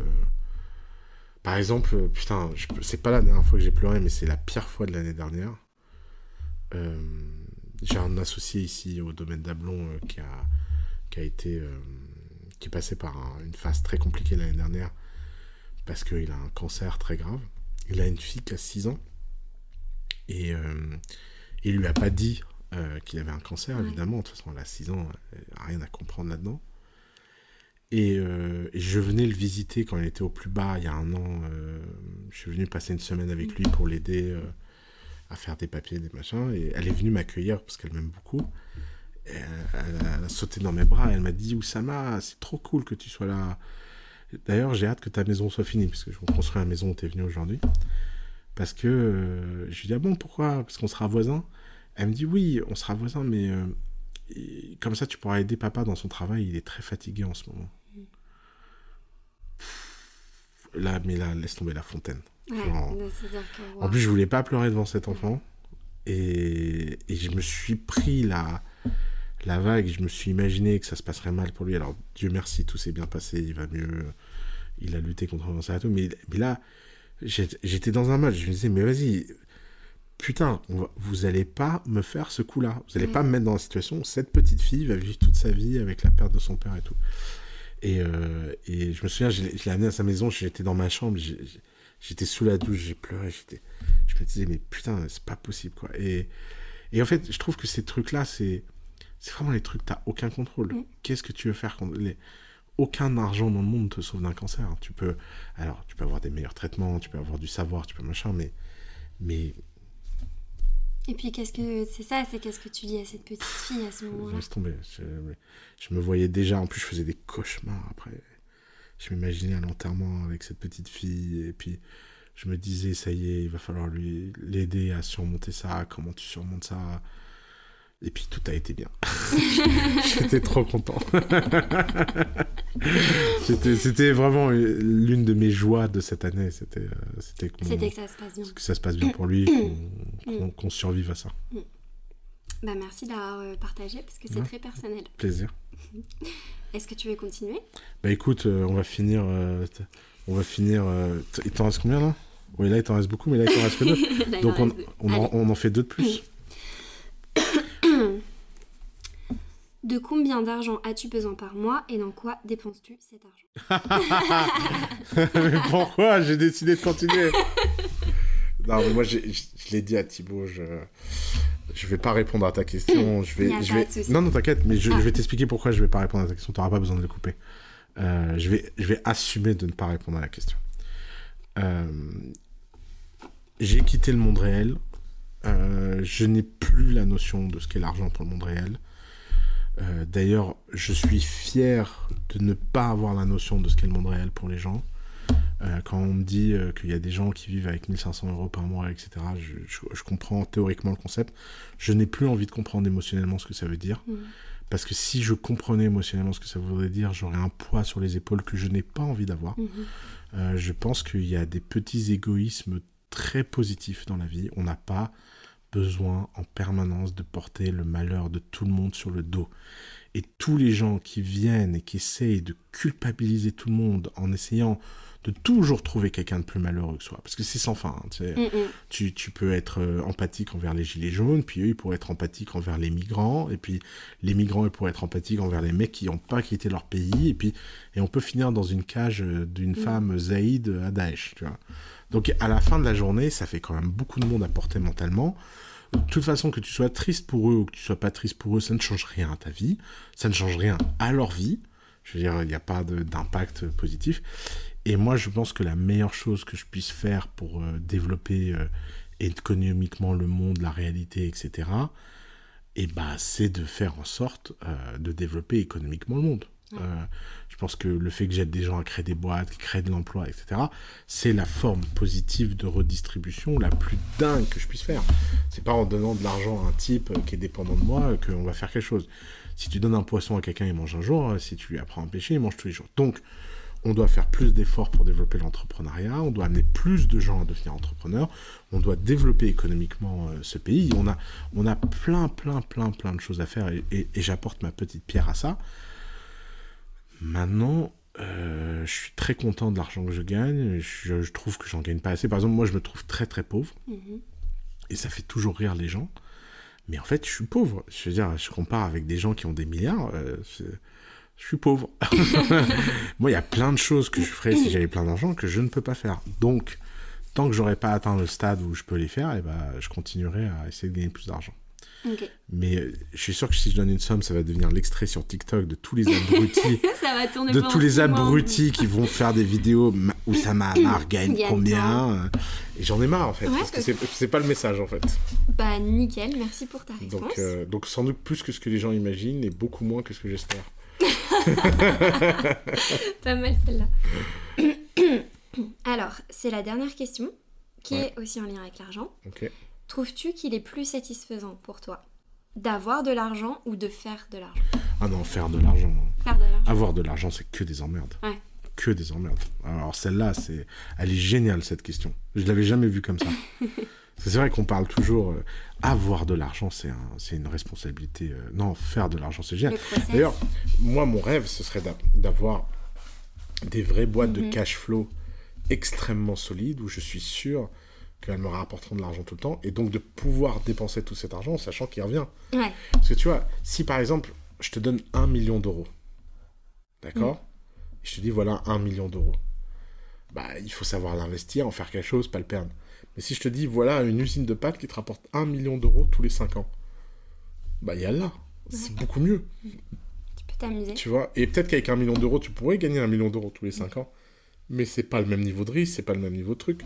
Donc, euh, non, non, d'ailleurs, la chose la plus fondamentale à comprendre dans le business, c'est les cash flows. Et, euh, et la plus grande barrière mentale que les gens ont, c'est la peur de manquer. Mais la peur de manquer, elle vient pas de ce qu'on a, elle vient de ce qu'on pense pouvoir créer. Si tu as, un, si un esprit d'abondance et que tu penses que toujours tu pourras créer des choses, tu t'en fous de perdre des choses. Tu sais que tu les Ça regagneras reviendra. tu les regagneras. Ouais. Et c'est ça le c'est ça le sujet le plus important quoi. Faire de l'argent, le process. Exactement. Bah écoute, merci euh, pour Merci cette à dernière toi. question. J'espère que tu as passé un bon moment. J'ai passé un moment incroyable. J'ai adoré. Ah, trop bien, trop contente. Je, tu diras merci à Thibault Louis. Et, Bah euh, ouais. Et merci j'ai de livré. euh, parce Plaisir. que c'est pas des questions euh, forcément faciles ou, ou qu'on se pose tous les jours. Mhm. Donc merci Non, c'est vrai. un bon moment. Merci beaucoup.